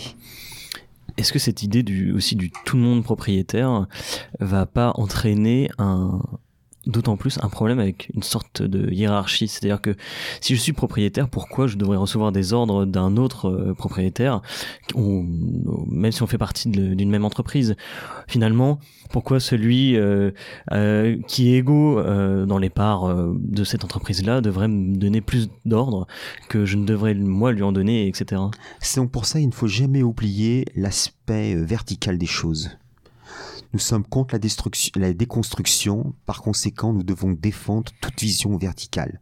Et nous devons défendre l'ordre. Nous devons défendre la hiérarchie. Et euh, d'où le rôle, le social c'est très bien, le l'essence du social doit être aussi compénétrée par l'essence du politique. Et dans l'essence du politique, je reviens à ce que disait Julien Freund dans son livre euh, magistral éponyme. Le politique, c'est structure autour de trois pôles qui sont antagonistes mais sans dépassement. Commandement, obéissance, privé, public. Et le troisième, c'est, je crois, c'est euh, le troisième, je me souviens plus. Je suis désolé, là, j'ai un trou de mémoire. Mais là, on revient ordre, euh, obéissance. Donc, une société, quelqu'un qui est propriétaire, on est tous copropriétaires, mais on fait des réunions, on discute. Et bien sûr, il y a toujours une structure qui intervient pour contrôler euh, les discussions. J'aimerais peut-être revenir, là je vais passer un peu du coq à l'âne, à deux idées que vous avez développées notamment avec le solidarisme. C'est celle d'aristocratie populaire. J'aimerais peut-être que vous développiez, excusez-moi, euh, cette idée, parce que ça peut paraître euh, presque une forme d'oxymore. Et euh, la deuxième idée, c'est celle de, solidarité, donc de solidarisme, mais avec ce qui nous entoure, donc avec une sorte de... un peu le solidarisme et un peu l'écologie avant l'heure, si j'ose dire, en tout cas le parti écologiste avant l'heure. J'aimerais que vous développiez ces deux idées. Il faut jamais oublier que je lis trois questions qui sont très importantes. La question nationale, que j'appelle aujourd'hui la question identitaire, la question sociale et la question écologique ou environnementale. On ne peut pas faire l'impasse sur l'une des trois. Notre combat doit être tridimensionnel sur ces trois vecteurs. On doit défendre nos identités locales, régionales, nationales, européennes, identité spirituelle, identité professionnelle on doit défendre la justice sociale, mais aussi on doit défendre l'environnement. Nous sommes les premiers écologistes. Ce sont pas les Verts, c'est pas Jadot. Ce sont, c'est nous. Il ne faut jamais l'oublier. Et comment peut-on défendre l'enracinement si d'un autre côté on soutient les pollueurs? Est-ce que ça nous plaît de nous enraciner dans du béton? Déjà, c'est difficile de s'enraciner dans du béton.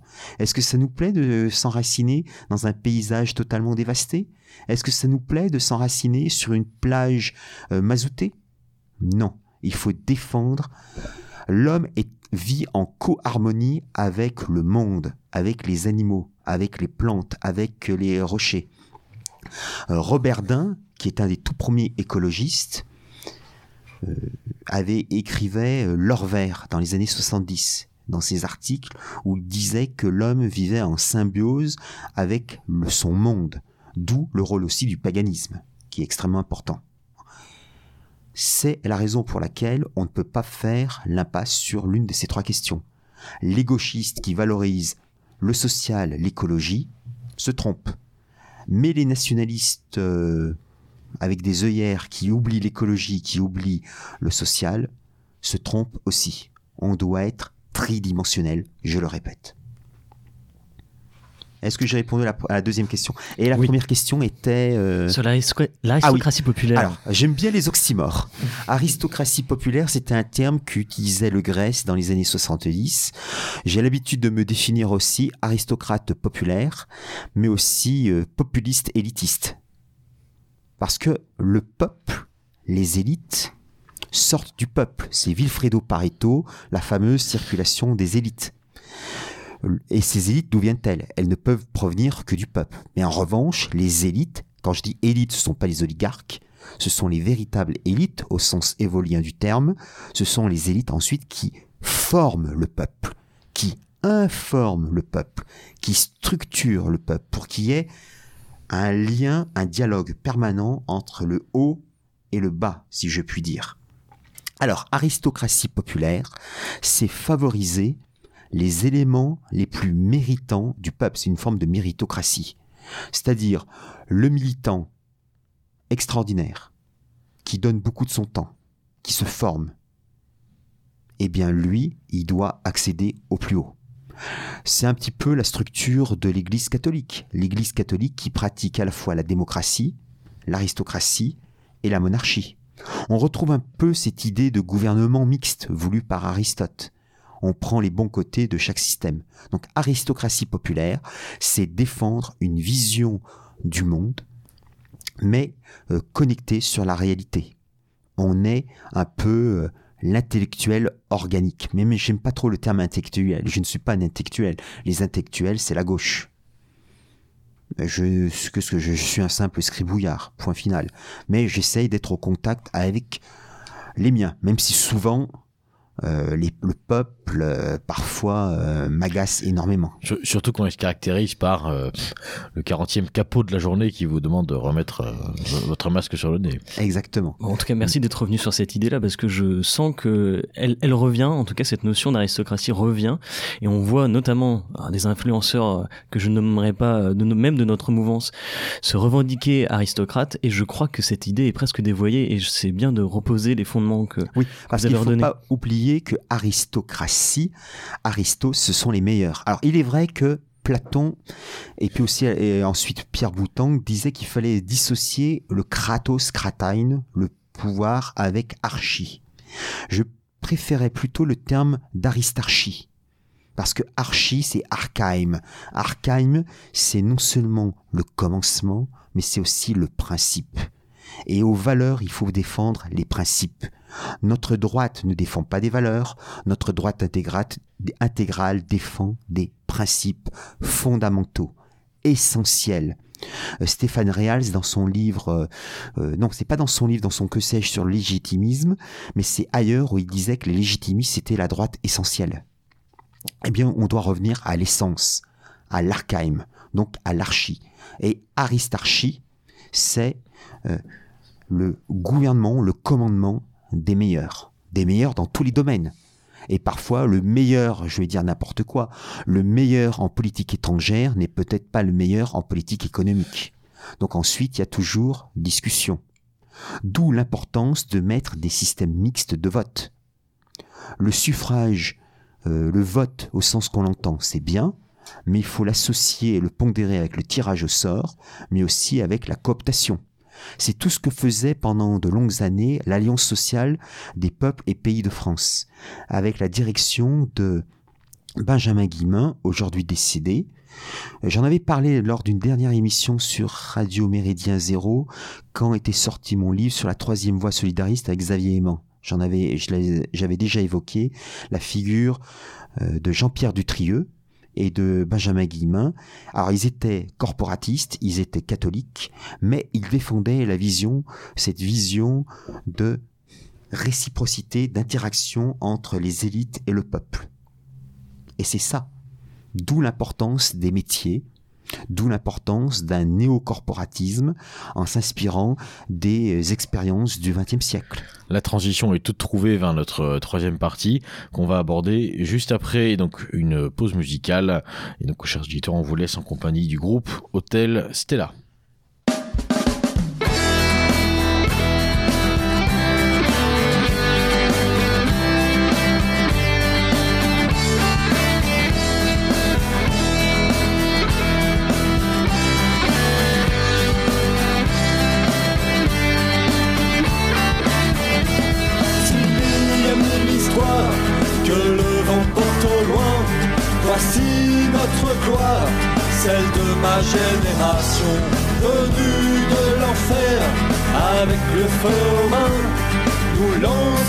Chaînes au loin vers l'horizon et nous reviendrons Europe, te le promettons.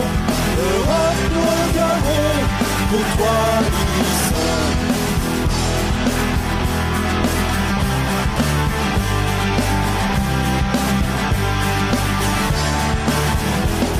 Réveillez-vous mes frères, debout ne dormez plus, jouez avec votre jeunesse. Si la malédiction la portons sur le dos, nous la brûlerons au premier rouge drapeau. Citez-nous le nœud qui nous tient unis, nous irons ailleurs reconstruire nos nids. Ils brûleront nos maisons, quelle importance ça a Dans les maisons de nos frères de la place il y aura Et nous reviendrons Europe, te le promettons Europe, nous reviendrons pour toi l'unisson Ils ont fait des lois, tâchant de nous faire taire De nos noms les prisons sont recouvertes. Mais mille et mille fois s'entendre à la voix de celui qui ce soir pour la liberté chante. Et mille fois tendu le monde verra. Au cœur de la bannière une croix brûlera. Ils trembleront encore pharisiens de toujours. Et le gens malheur ne pèsera pas lourd. Et nous toute commettons, Europe nous reviendrons, pour toi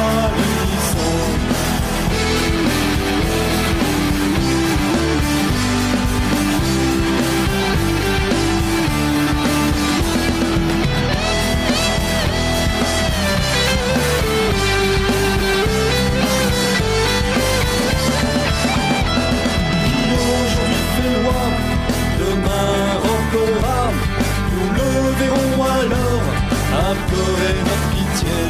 Qui aujourd'hui méprise, demain reviendra. Lâche comme toujours, avec humilité. Sur notre terre, un vent soufflera, et nous serons alors notre liberté. Elle balayera au loin les fils de trahison, mais nous serons debout, nous les amis du vent.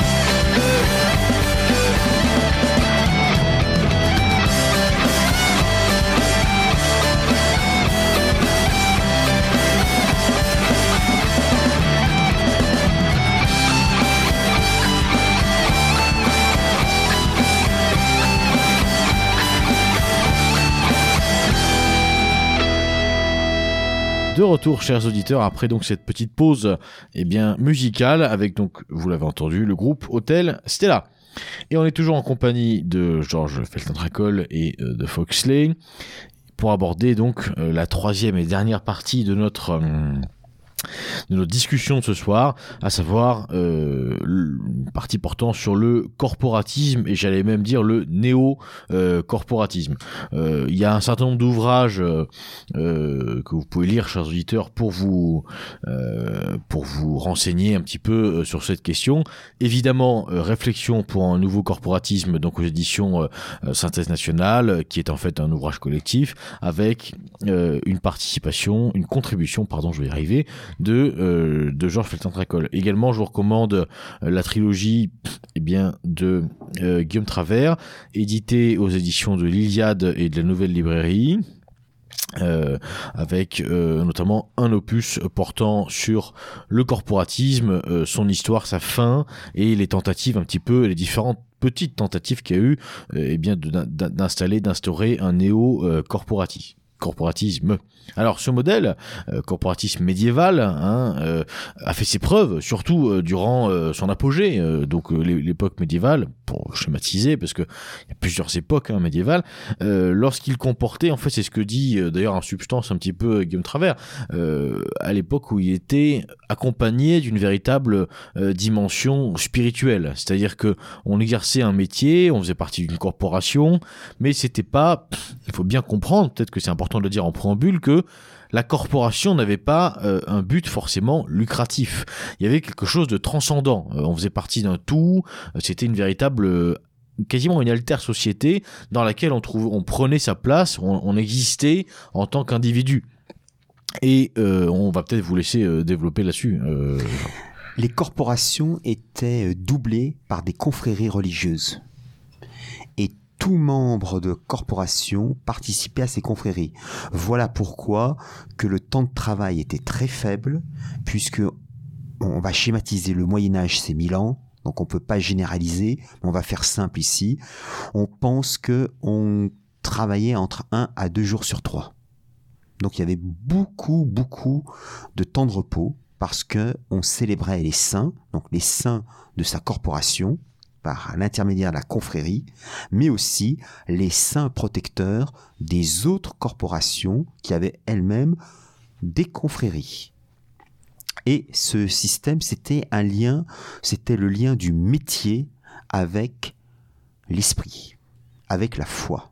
On était dans un cadre d'une société euh, euh, catholique euh, médiévale, même si les corporations ont en France existé jusqu'à la Révolution française, en Europe jusqu'aux guerres de la Ré- Révolution et de l'Empire, et encore aujourd'hui, je le dis dans cette contribution, il faut savoir que l'élection du maire de la City de Londres, alors je précise bien, il y a deux maires de Londres, il y a le maire du Grand Londres, qui fut pendant huit ans tenu par notre cher ami Bojo, Boris Johnson, dit euh, grand fêtard, et qui actuellement est dirigé par notre grand ami euh, libé- euh, euh, travailliste Sadiq Khan. Voilà. Alors Sadiq Khan, c'est Sadiq, c'est son prénom, c'est pas un jugement de valeur, je précise. C'est pas un adjectif. ouais. C'est pas un adjectif. Et il y a aussi historiquement le maire de la City de Londres, donc la City, le lieu de finance, qui lui est qui est qui est présent à la Chambre des communes pour intervenir directement au nom des intérêts financiers de la City et qui lui n'est pas élu au suffrage universel direct, qui depuis euh, les origines est élu par un système de corporation puisqu'en Grande-Bretagne, à Londres, les corporations existent toujours. Alors j'avais mis la liste en note et la note a été supprimée au moment de la mise en page euh, du livre. Mais c'est environ, je crois, une vingtaine ou trentaine de corporations. Et j'ai remarqué aussi qu'à Hong Kong, territoire spécial de la République populaire de Chine, l'élection du conseil législatif se met à moitié suffrage universel et de l'autre moitié par des systèmes de corporations euh, locales. Parce que les Chinois ont mis un mélange de leur système euh, chinois avec ce qui existait avant, pendant, à l'époque britannique, quand Hong Kong était, dépendait de la couronne de sa gracieuse majesté. Donc la corporation, le système corporatif existe encore aujourd'hui. Il n'est pas, il n'a pas disparu. Il y a aussi euh, en Autriche des élections corporatives qui existent encore. Ça, c'est un héritage de l'ostrophacisme de Dollfuss. Alors, c'est dans le cas, on dit plus corporation, on dit, je crois, chambre de métier ou chambre de travail. Et si on lit le blog de Lionel Ballan, qui est très informé sur l'Autriche, on peut voir que régulièrement, les partis politiques nationaux de l'opposition nationale, comme le FPO en Autriche, euh, a des candidats. Donc, c'est très politisé. En France, depuis les lois Le Chapelier et Dallard, les corporations ont été supprimées, ce qui a empêché la création des syndicats. Je rappelle que euh, le droit de grève, c'est 1864 sous Louis, sous Napoléon III. Quelqu'un de très méconnu, il faudrait peut-être un jour faire une émission sur Napoléon III, parce que j'ai un grand, j'ai une grande admiration pour ce personnage, même si sa politique étrangère était assez néfaste, mais là on le regarde avec euh, du recul, donc forcément on ne peut pas être euh, objectif, mais quand même Napoléon III, quand il était euh, candidat à la présidence de la République en 1848, a quand même écrit l'extinction du paupérisme. Il était considéré comme un prince rouge. Et le bonapartisme va donner ensuite de nombreuses idées aux gaullistes. Il y a une continuité entre bonapartisme et gaulliste. Mais euh, je, dégri- je dégraisse un petit peu. On revient sur Oui, le sujet. Même si les corporations ont été supprimées par ces deux lois en France, il y a eu peut-être, euh, à la lecture en tout cas de notamment de Guillaume Travers, on, on sent qu'il y a eu une, une espèce de pourrissement quand même progressif depuis la fin du Moyen Âge jusqu'à la euh, Révolution française. Euh, pourrissement d'ailleurs euh, qui est peut-être lié aussi justement à, la diminution progressive de cette dimension un peu transcendantale euh, qu'on pouvait trouver au, au sein des corporations pour transformer ces groupes petit à petit en euh, une espèce de, de, de syndicat de branche amélioré euh, avec des intérêts euh, voilà financiers représentatifs et commerciaux. Alors le terme de pourrissement, j'emploierais plutôt le terme de sclérose. Oui. les corporations, à partir du XVIe siècle, se sclérosent. Les maîtres jurants ou les maîtres jurés, puisque les corporations, on les appelle aussi les jurandes. Eh bien, euh, pendant très longtemps, ils étaient élus par les compagnons. Donc, il y avait, on était d'abord apprentis, on faisait le fameux Tour de France, on apprenait. euh, D'ailleurs, les corporations ont un héritage, c'est le- les compagnons du devoir. je n'ai pas mentionné tout à l'heure. Mais les- quand on est compagnon du devoir, on est obligé de vivre dans la maison des compagnons, on respecte des rites. On, là encore, euh, par exemple, dans certains métiers, on doit porter au moment du repas, le repas est collectif, on est à table, on fait un service, et on porte par exemple une cravate. Et ça, c'est le règlement intérieur qui l'impose. Ce sont aussi les rites. Et on fait un Tour de France. Alors aujourd'hui, le Tour de France n'est pas obligatoire, mais ceux qui le font apprennent d'autres techniques. Et c'est le Tour de France et aussi en Europe maintenant avec les compagnons du devoir. Donc je reviens. Dans les corporations médiévales, l'apprenti devenait compagnon par son travail et ensuite les meilleurs des compagnons, aristocratie populaire, devenaient les maîtres, les maîtres jurés, ceux qui dirigent la corporation. Et souvent, les corporations avaient un rôle très important dans les villes médiévales. Il y avait des conflits, il faut jamais oublier qu'il y avait un conflit entre quatre groupes dans les villes médiévales. Et ça se voit très bien dans les cités italiennes, un petit peu moins dans les cités flamandes. Le peuple, les corporations, la bourgeoisie, alors bourgeoisie au sens économique du terme, c'est-à-dire les marchands qui se sont enrichis, qui travaillent en dehors du cadre corporatif, mais aussi les seigneurs, les seigneurs laïcs ou les seigneurs ecclésiastiques. Et on a des conflits. Dans certaines communes de France ou d'Europe, c'est la bourgeoisie qui l'emporte. Dans d'autres communes, ça peut être les corporations qui l'emportent. Le menu peuple ne l'emporte jamais, forcément. C'est pour ça le menu peuple est souvent euh, soutient l'action des corporations. À partir du XVIe siècle en France, les maîtres jurés deviennent héréditaires. Donc c'est le principe d'hérédité, mais on le voit très bien avec les rois encore aujourd'hui. Quelqu'un de génial ne peut pas avoir des enfants géniaux. D'ailleurs, c'est une petite parenthèse qui est totalement hors sujet. Euh, on se peut-être vous vous souvenez qu'il y avait eu Charles de Gaulle candidat aux élections européennes sur les listes de Villiers puis ensuite de Le Pen. Charles de Gaulle qui est le petit-fils du général de Gaulle, qui avait été candidat sur la liste de Philippe de Villiers en 1994 aux européennes et qui en 1999 était le candidat numéro 2 sur la liste de Jean-Marie Le Pen. D'où les affiches avec la France, avec Le Pen et de Gaulle. Donc ça faisait hurler tout le monde. Et bien sûr, dans la famille de Gaulle, le fait que Charles de Gaulle soit candidat sur la liste Le Pen, ça avait provoqué un scandale. Or, le problème, c'est que ce Charles de Gaulle-là, euh, de- Philippe de Villiers n'avait pas voulu le reconduire parce qu'il avait vu qu'il était un petit peu limité. Et, il avait, et Philippe de Villiers avait eu ce mot extraordinaire.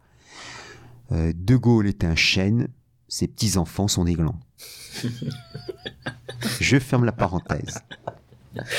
Oui, donc effectivement, l'arrivée de, les le- maîtres de l'hérédité, oui, ça, peuvent, ça- par l'hérédité, peuvent fournir des glands. nécessairement, on, on voit tout de suite le, le problème que ça peut poser, surtout dans des dans les métiers, euh, dans des savoirs qui sont extrêmement techniques. Sans compter ensuite qu'il y a le phénomène en France de, du pouvoir absolutiste, c'est-à-dire un début de centralisation. Mais attention, je sais que Tocqueville avec, euh, a parlé de la centralisation monarchique, qui est réelle, mais qui n'est pas aussi forte que la napoléonienne ou la républicaine, 3e, 4e, 5e République. Les corporations avaient quand même une très grande liberté d'action. Il y a un livre très intéressant qui s'appelle Vox Populi, dont j'ai oublié le nom de l'auteur, qui montre que sous la monarchie, il y avait quand même des élections, des tirages au sort. La vie publique était limitée dans des communautés bien particulières. Donc la corporation, mais aussi la commune, la cité.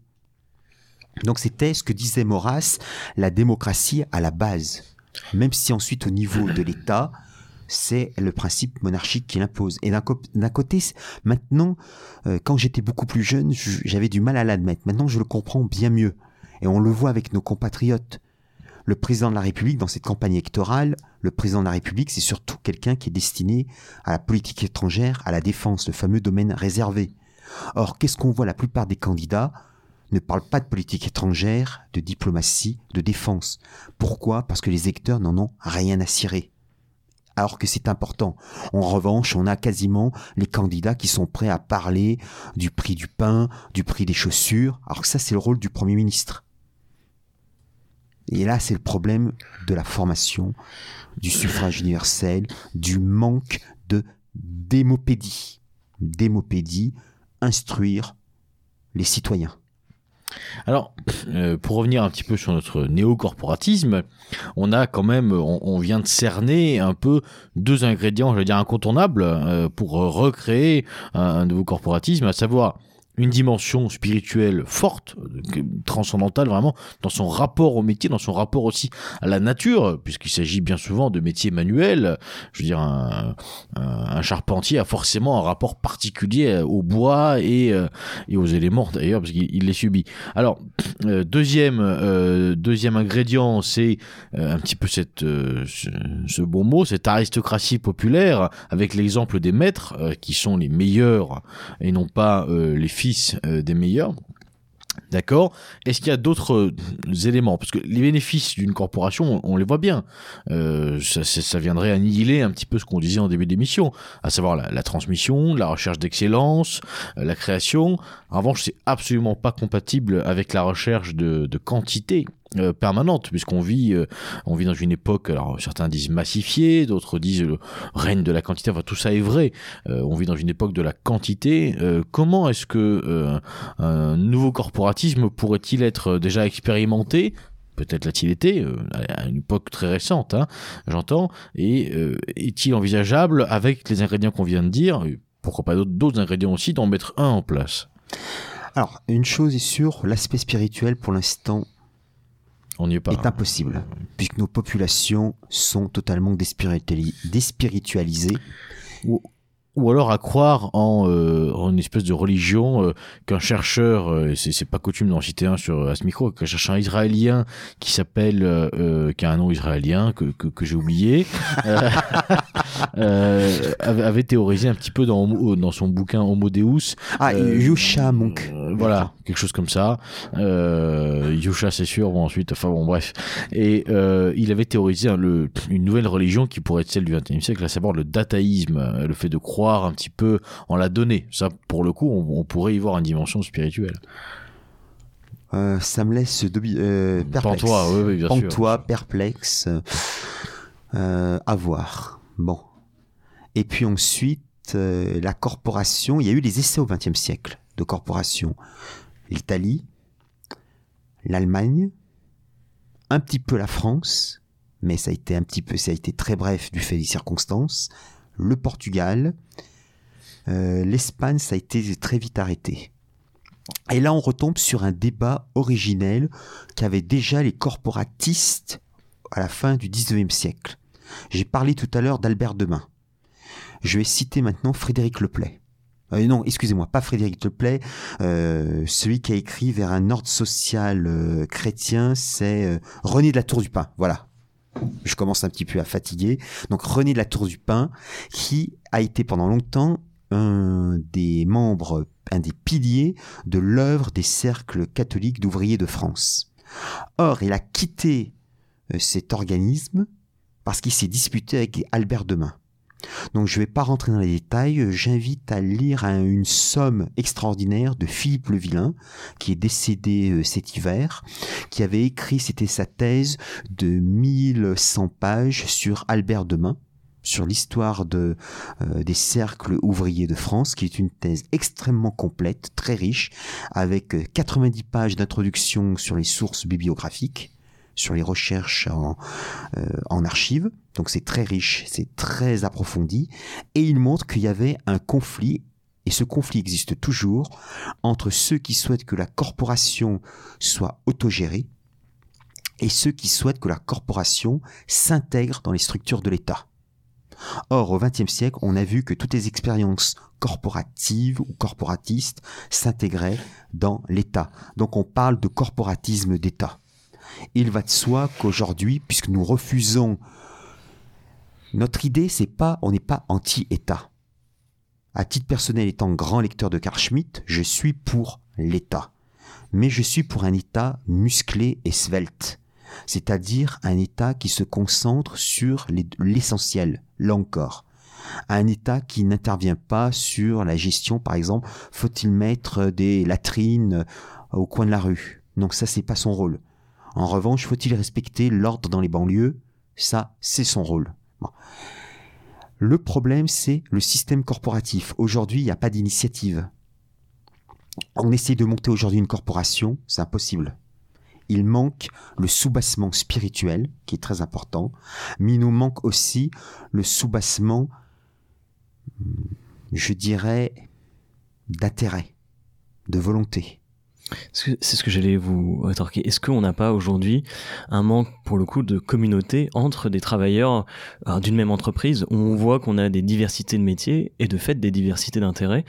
Et même par moments des diversités de pays. On voit dans des entreprises sensationnelles aujourd'hui, vous avez des travailleurs qui ont, pour le coup, des travaux manuels avec en France des gens qui vont travailler dans le tertiaire et au Cambodge qui vont euh, euh, coudre euh, des t-shirts. J'exagère et je grossis le trait de exprès, mais c'est assez courant maintenant. Peut-on se sentir membre d'une même communauté d'entreprise Parce que qu'est-ce qu'une entreprise? C'est une communauté de destin économique. Parce que celui qui est membre d'une entreprise, par exemple, je vais dans l'entreprise de Foxley qui euh, dessert euh, des pizzas à midi. Il me dit voilà, Georges, tu vas euh, délivrer une pizza chez Beluga. Moi, je dis ah non, j'ai pas envie. Je vais manger la pizza de Beluga. Et là, bien sûr, l'entreprise va se casser la figure. Je me sens pas concerné. Donc aujourd'hui, c'est une très bonne question. Et là, c'est encore une fois, d'où l'importance d'être, de passer par la participation, l'association du capital du travail et aussi des cadres. Le fait qu'on soit copropriétaire de l'entreprise, de son outil de production. Parce que je rappelle, je fais encore une digression historique. Et il y a sur euh, Radio Méridien Zéro l'écho des canuts de l'ami Roberto. Les canuts, ça vient de Lyon. Les canuts se sont révoltés à plusieurs reprises, surtout sous la monarchie de juillet les canuts étaient propriétaires de leur outil de production, contrairement à la vulgate marxiste. Souvent, et j'avais discuté un jour avec un marxiste qui disait oui, tu vois, les canuts, c'était des prolétaires avant l'heure, ils ont pris les armes, ils se sont battus contre le pouvoir euh, financier. J'ai dit non, ils n'étaient pas prolétaires, ils étaient propriétaires de, de leur outil de production. Donc ils étaient intéressés et voilà pourquoi l'exemple des Camus est très important. Ce sont des propriétaires qui se sont soulevés parce que leur propriété était attaquée de différentes manières. Donc ils avaient un sentiment de communauté. Ils connaissaient le même travail, ils avaient les mêmes conditions, donc ça créait un sentiment, je vais employer un terme sociologique euh, aujourd'hui bateau, de vivre ensemble. Ils avaient ce vivre ensemble. Aujourd'hui, avec les conditions du travail, ce vivre ensemble dans l'entreprise est beaucoup plus difficile. D'où l'importance de commencer par la participation, l'intéressement, et progressivement, quand on aura pris conscience qu'on forme un tout avec son entreprise, là on pourra commencer à créer une communauté d'entreprise. Et après cette communauté d'entreprise, troisième étape, c'est la corporation avec bien sûr l'appui du politique, du gouvernement, des autorités. Inutile de vous dire qu'actuellement, c'est pas le cas. Il faut être réaliste. C'est d'autant plus pas le cas. Et si je comprends bien, il faudra à un moment donné l'appui donc du politique à un niveau étatique et je reviens un peu à ma marotte mais on sait aujourd'hui que c'est qui décide les grandes orientations euh, économiques ce n'est pas l'État mais c'est des superstructures comme l'Union européenne voire même des, des superstructures privées encore une fois des entreprises sensationnelles. Donc je me demande à quel moment est-ce qu'il va falloir hausser le niveau de la corporation à un niveau transfrontière mais je j'en vois peut-être un paradoxe à ce moment-là. C'est un paradoxe sur lequel jouait Guillaume Fay Guillaume Fay a, dans, aussi bien dans sa période néo-droitiste, c'est-à-dire jusqu'en 1986-87, et après son retour dans sa période archéofuturiste à partir de 98-99, euh, quand on lit ses, livres, ses brochures éditées au Labyrinthe, la maison d'édition du Grèce dans les années 80-90, ou surtout des années 80 et 90, euh, par exemple euh, sur principe d'économie organique, mais on le revoit ensuite dans l'archéofuturisme parce que c'est un point qui est euh, une constante dans la pensée économique de Guillaume. Il pensait une, et j'en avais parlé une fois avec lui, avec Charles Champetier à l'université du Grèce, et ils étaient tombés d'accord, une vision tripartite, là encore. Une partie de l'économie destinée à l'étranger, ultralibérale, une partie de l'économie qui pourrait être sous contrôle étatique pour les activités stratégiques, défense, euh, euh, énergie, choses comme ça, et enfin un tiers secteur avec le système corporatif. Et je rappelle qu'il y a l'existence de Typhone, la fameuse méga corporation, l'entreprise qui est un conglomérat qui qui interfère dans diverses activités. Donc Guillaume avait imaginé une sorte non pas de néocorporatisme puisqu'il s'en méfiait énormément, mais euh, une vision assez particulière où euh, Typhone, cette euh, corporation géante, interfère dans les liens de l'État impérial ou néo-fédéral euro-sibérien. Mais c'est des axes à développer. Et je pense que Guillaume Travers pourrait euh, euh, s'intéresser sur ce domaine.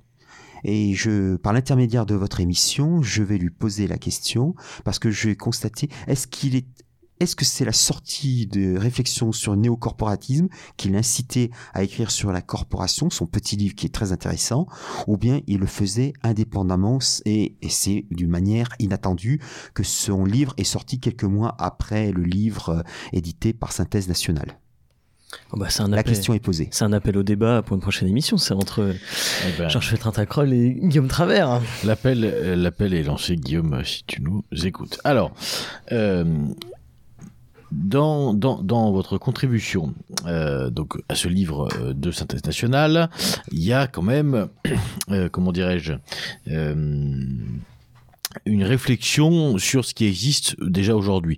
On voit que beaucoup de choses, malgré tout en France, y compris en droit social, se passent au niveau des branches. Euh, et on parle beaucoup de l'importance de ces branches. Elles sont pas du tout toutes égales. C'est-à-dire que la branche euh, restauration va avoir beaucoup de salariés, alors que la branche, euh, je sais pas moi, plomberie ou, euh, plomberie, voilà, ou, tiens fraiseur tourneur va avoir beaucoup moins de salariés, donc moins d'importance. Donc il y a une, hiérarchie comme ça de masse entre les branches. Donc il y a ces différents rapports où malgré tout, normalement sur le papier, il y a des corps intermédiaires qui viennent pour négocier des accords de branche, etc. Bon, on a suffisamment euh, détruit euh, cette idée avec Foxley euh, pour, pour faire semblant d'y croire, mais malgré tout, il y a comme des petits relents quand même un petit peu corporatistes, on, pourrait voir ça. À, la lecture de ce texte, moi j'ai tout de suite pensé aussi, c'est un prisme personnel, hein, j'ai tout de suite pensé aussi à la, partie nourriture avec les AOP, les IGP, où on va avoir par exemple dans le cadre du vin, vous pouvez pas être, si vous êtes vigneron à, je sais pas, à Chinon, vous êtes forcément, vous faites partie de euh, l'appellation protégée. Donc vous côtoyez euh, vos, camarades vignerons de Chinon et vous, vous êtes contraint contraint de faire la même chose qu'eux, avec le même cépage, le même... Bon, donc il y, y, a, y a encore des structures comme ça, j'allais dire collectives, qui existent. Alors, l'œuf ou la poule Est-ce que c'est un héritage, un tout petit héritage du grand passé corporatiste ou au contraire, est-ce qu'on peut y voir euh, et pourquoi pas des appuis, des relais pour justement mettre en place et développer ces initiatives qui plaisent et fonctionnent surtout? Ça, ça prouve déjà que le corporatisme est forcément localiste. Très important localisme. Le corporatisme international, cela n'existe pas, c'est ce que je disais euh, tout à l'heure, c'est ce que Fox, Fox disait. On ne peut pas être corporatif avec quelqu'un, le Cambodgien, qui euh, euh, fabrique sa chemise à 10 000 kilomètres d'ici. Non, il faut qu'on soit local. C'est très important. Alors, est-ce que c'est l'œuf ou la poule? Là encore, je vais avoir une réponse très troisième voie. Parce qu'entre l'œuf et la poule... C'est le coq. exactement, c'est le coq. et les deux, les deux, mon général.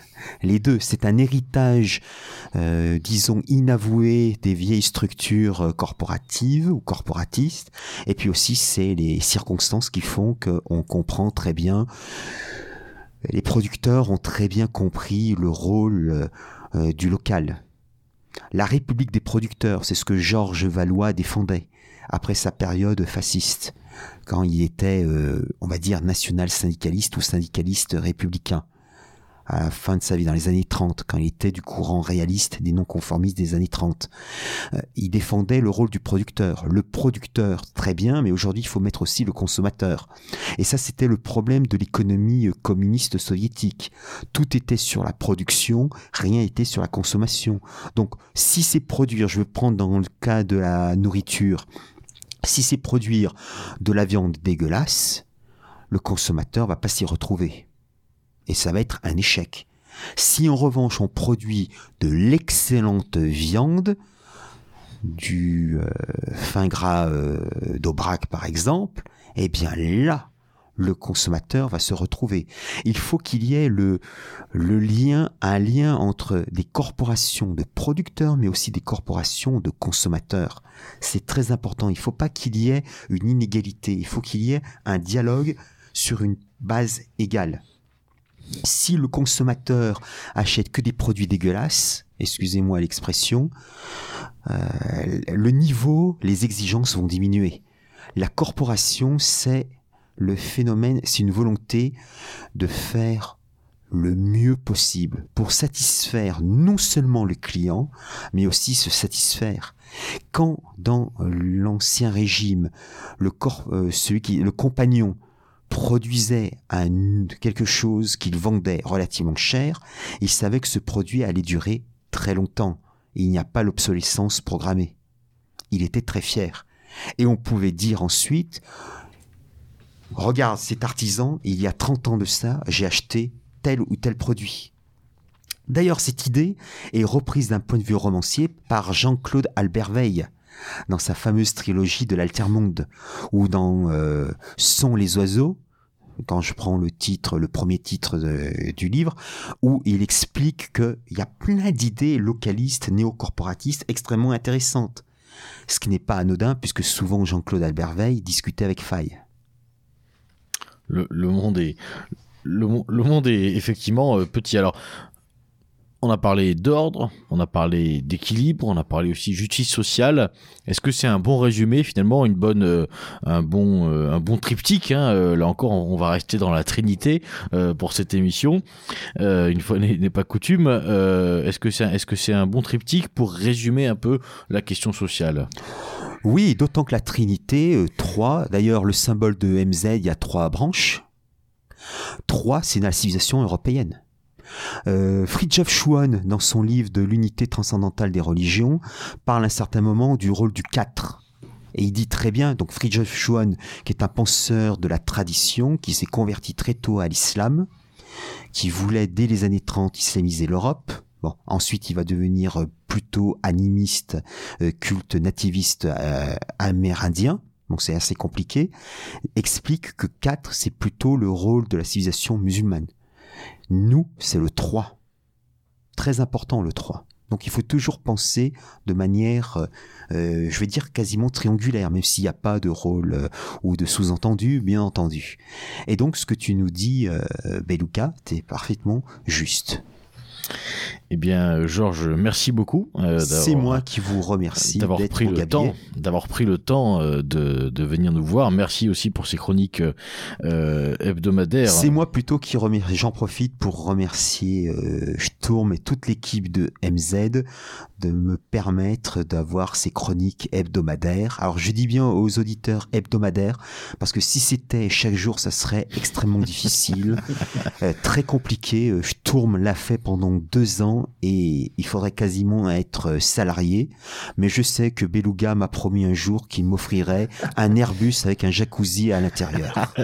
Mais tout à fait, chers auditeurs, ça me fait une transition euh, parfaite pour de réclamer des dons. Exactement. Auditeurs de MZ, donnez des dons à MZ pour que Beluga puisse enfin m'offrir ce Airbus A380 avec jacuzzi et peut-être quelques californiennes en plus. Éventuellement, si elles ne sont pas californiennes, elles seront euh, ukrainiennes ou, suédoises. suédoises, voilà.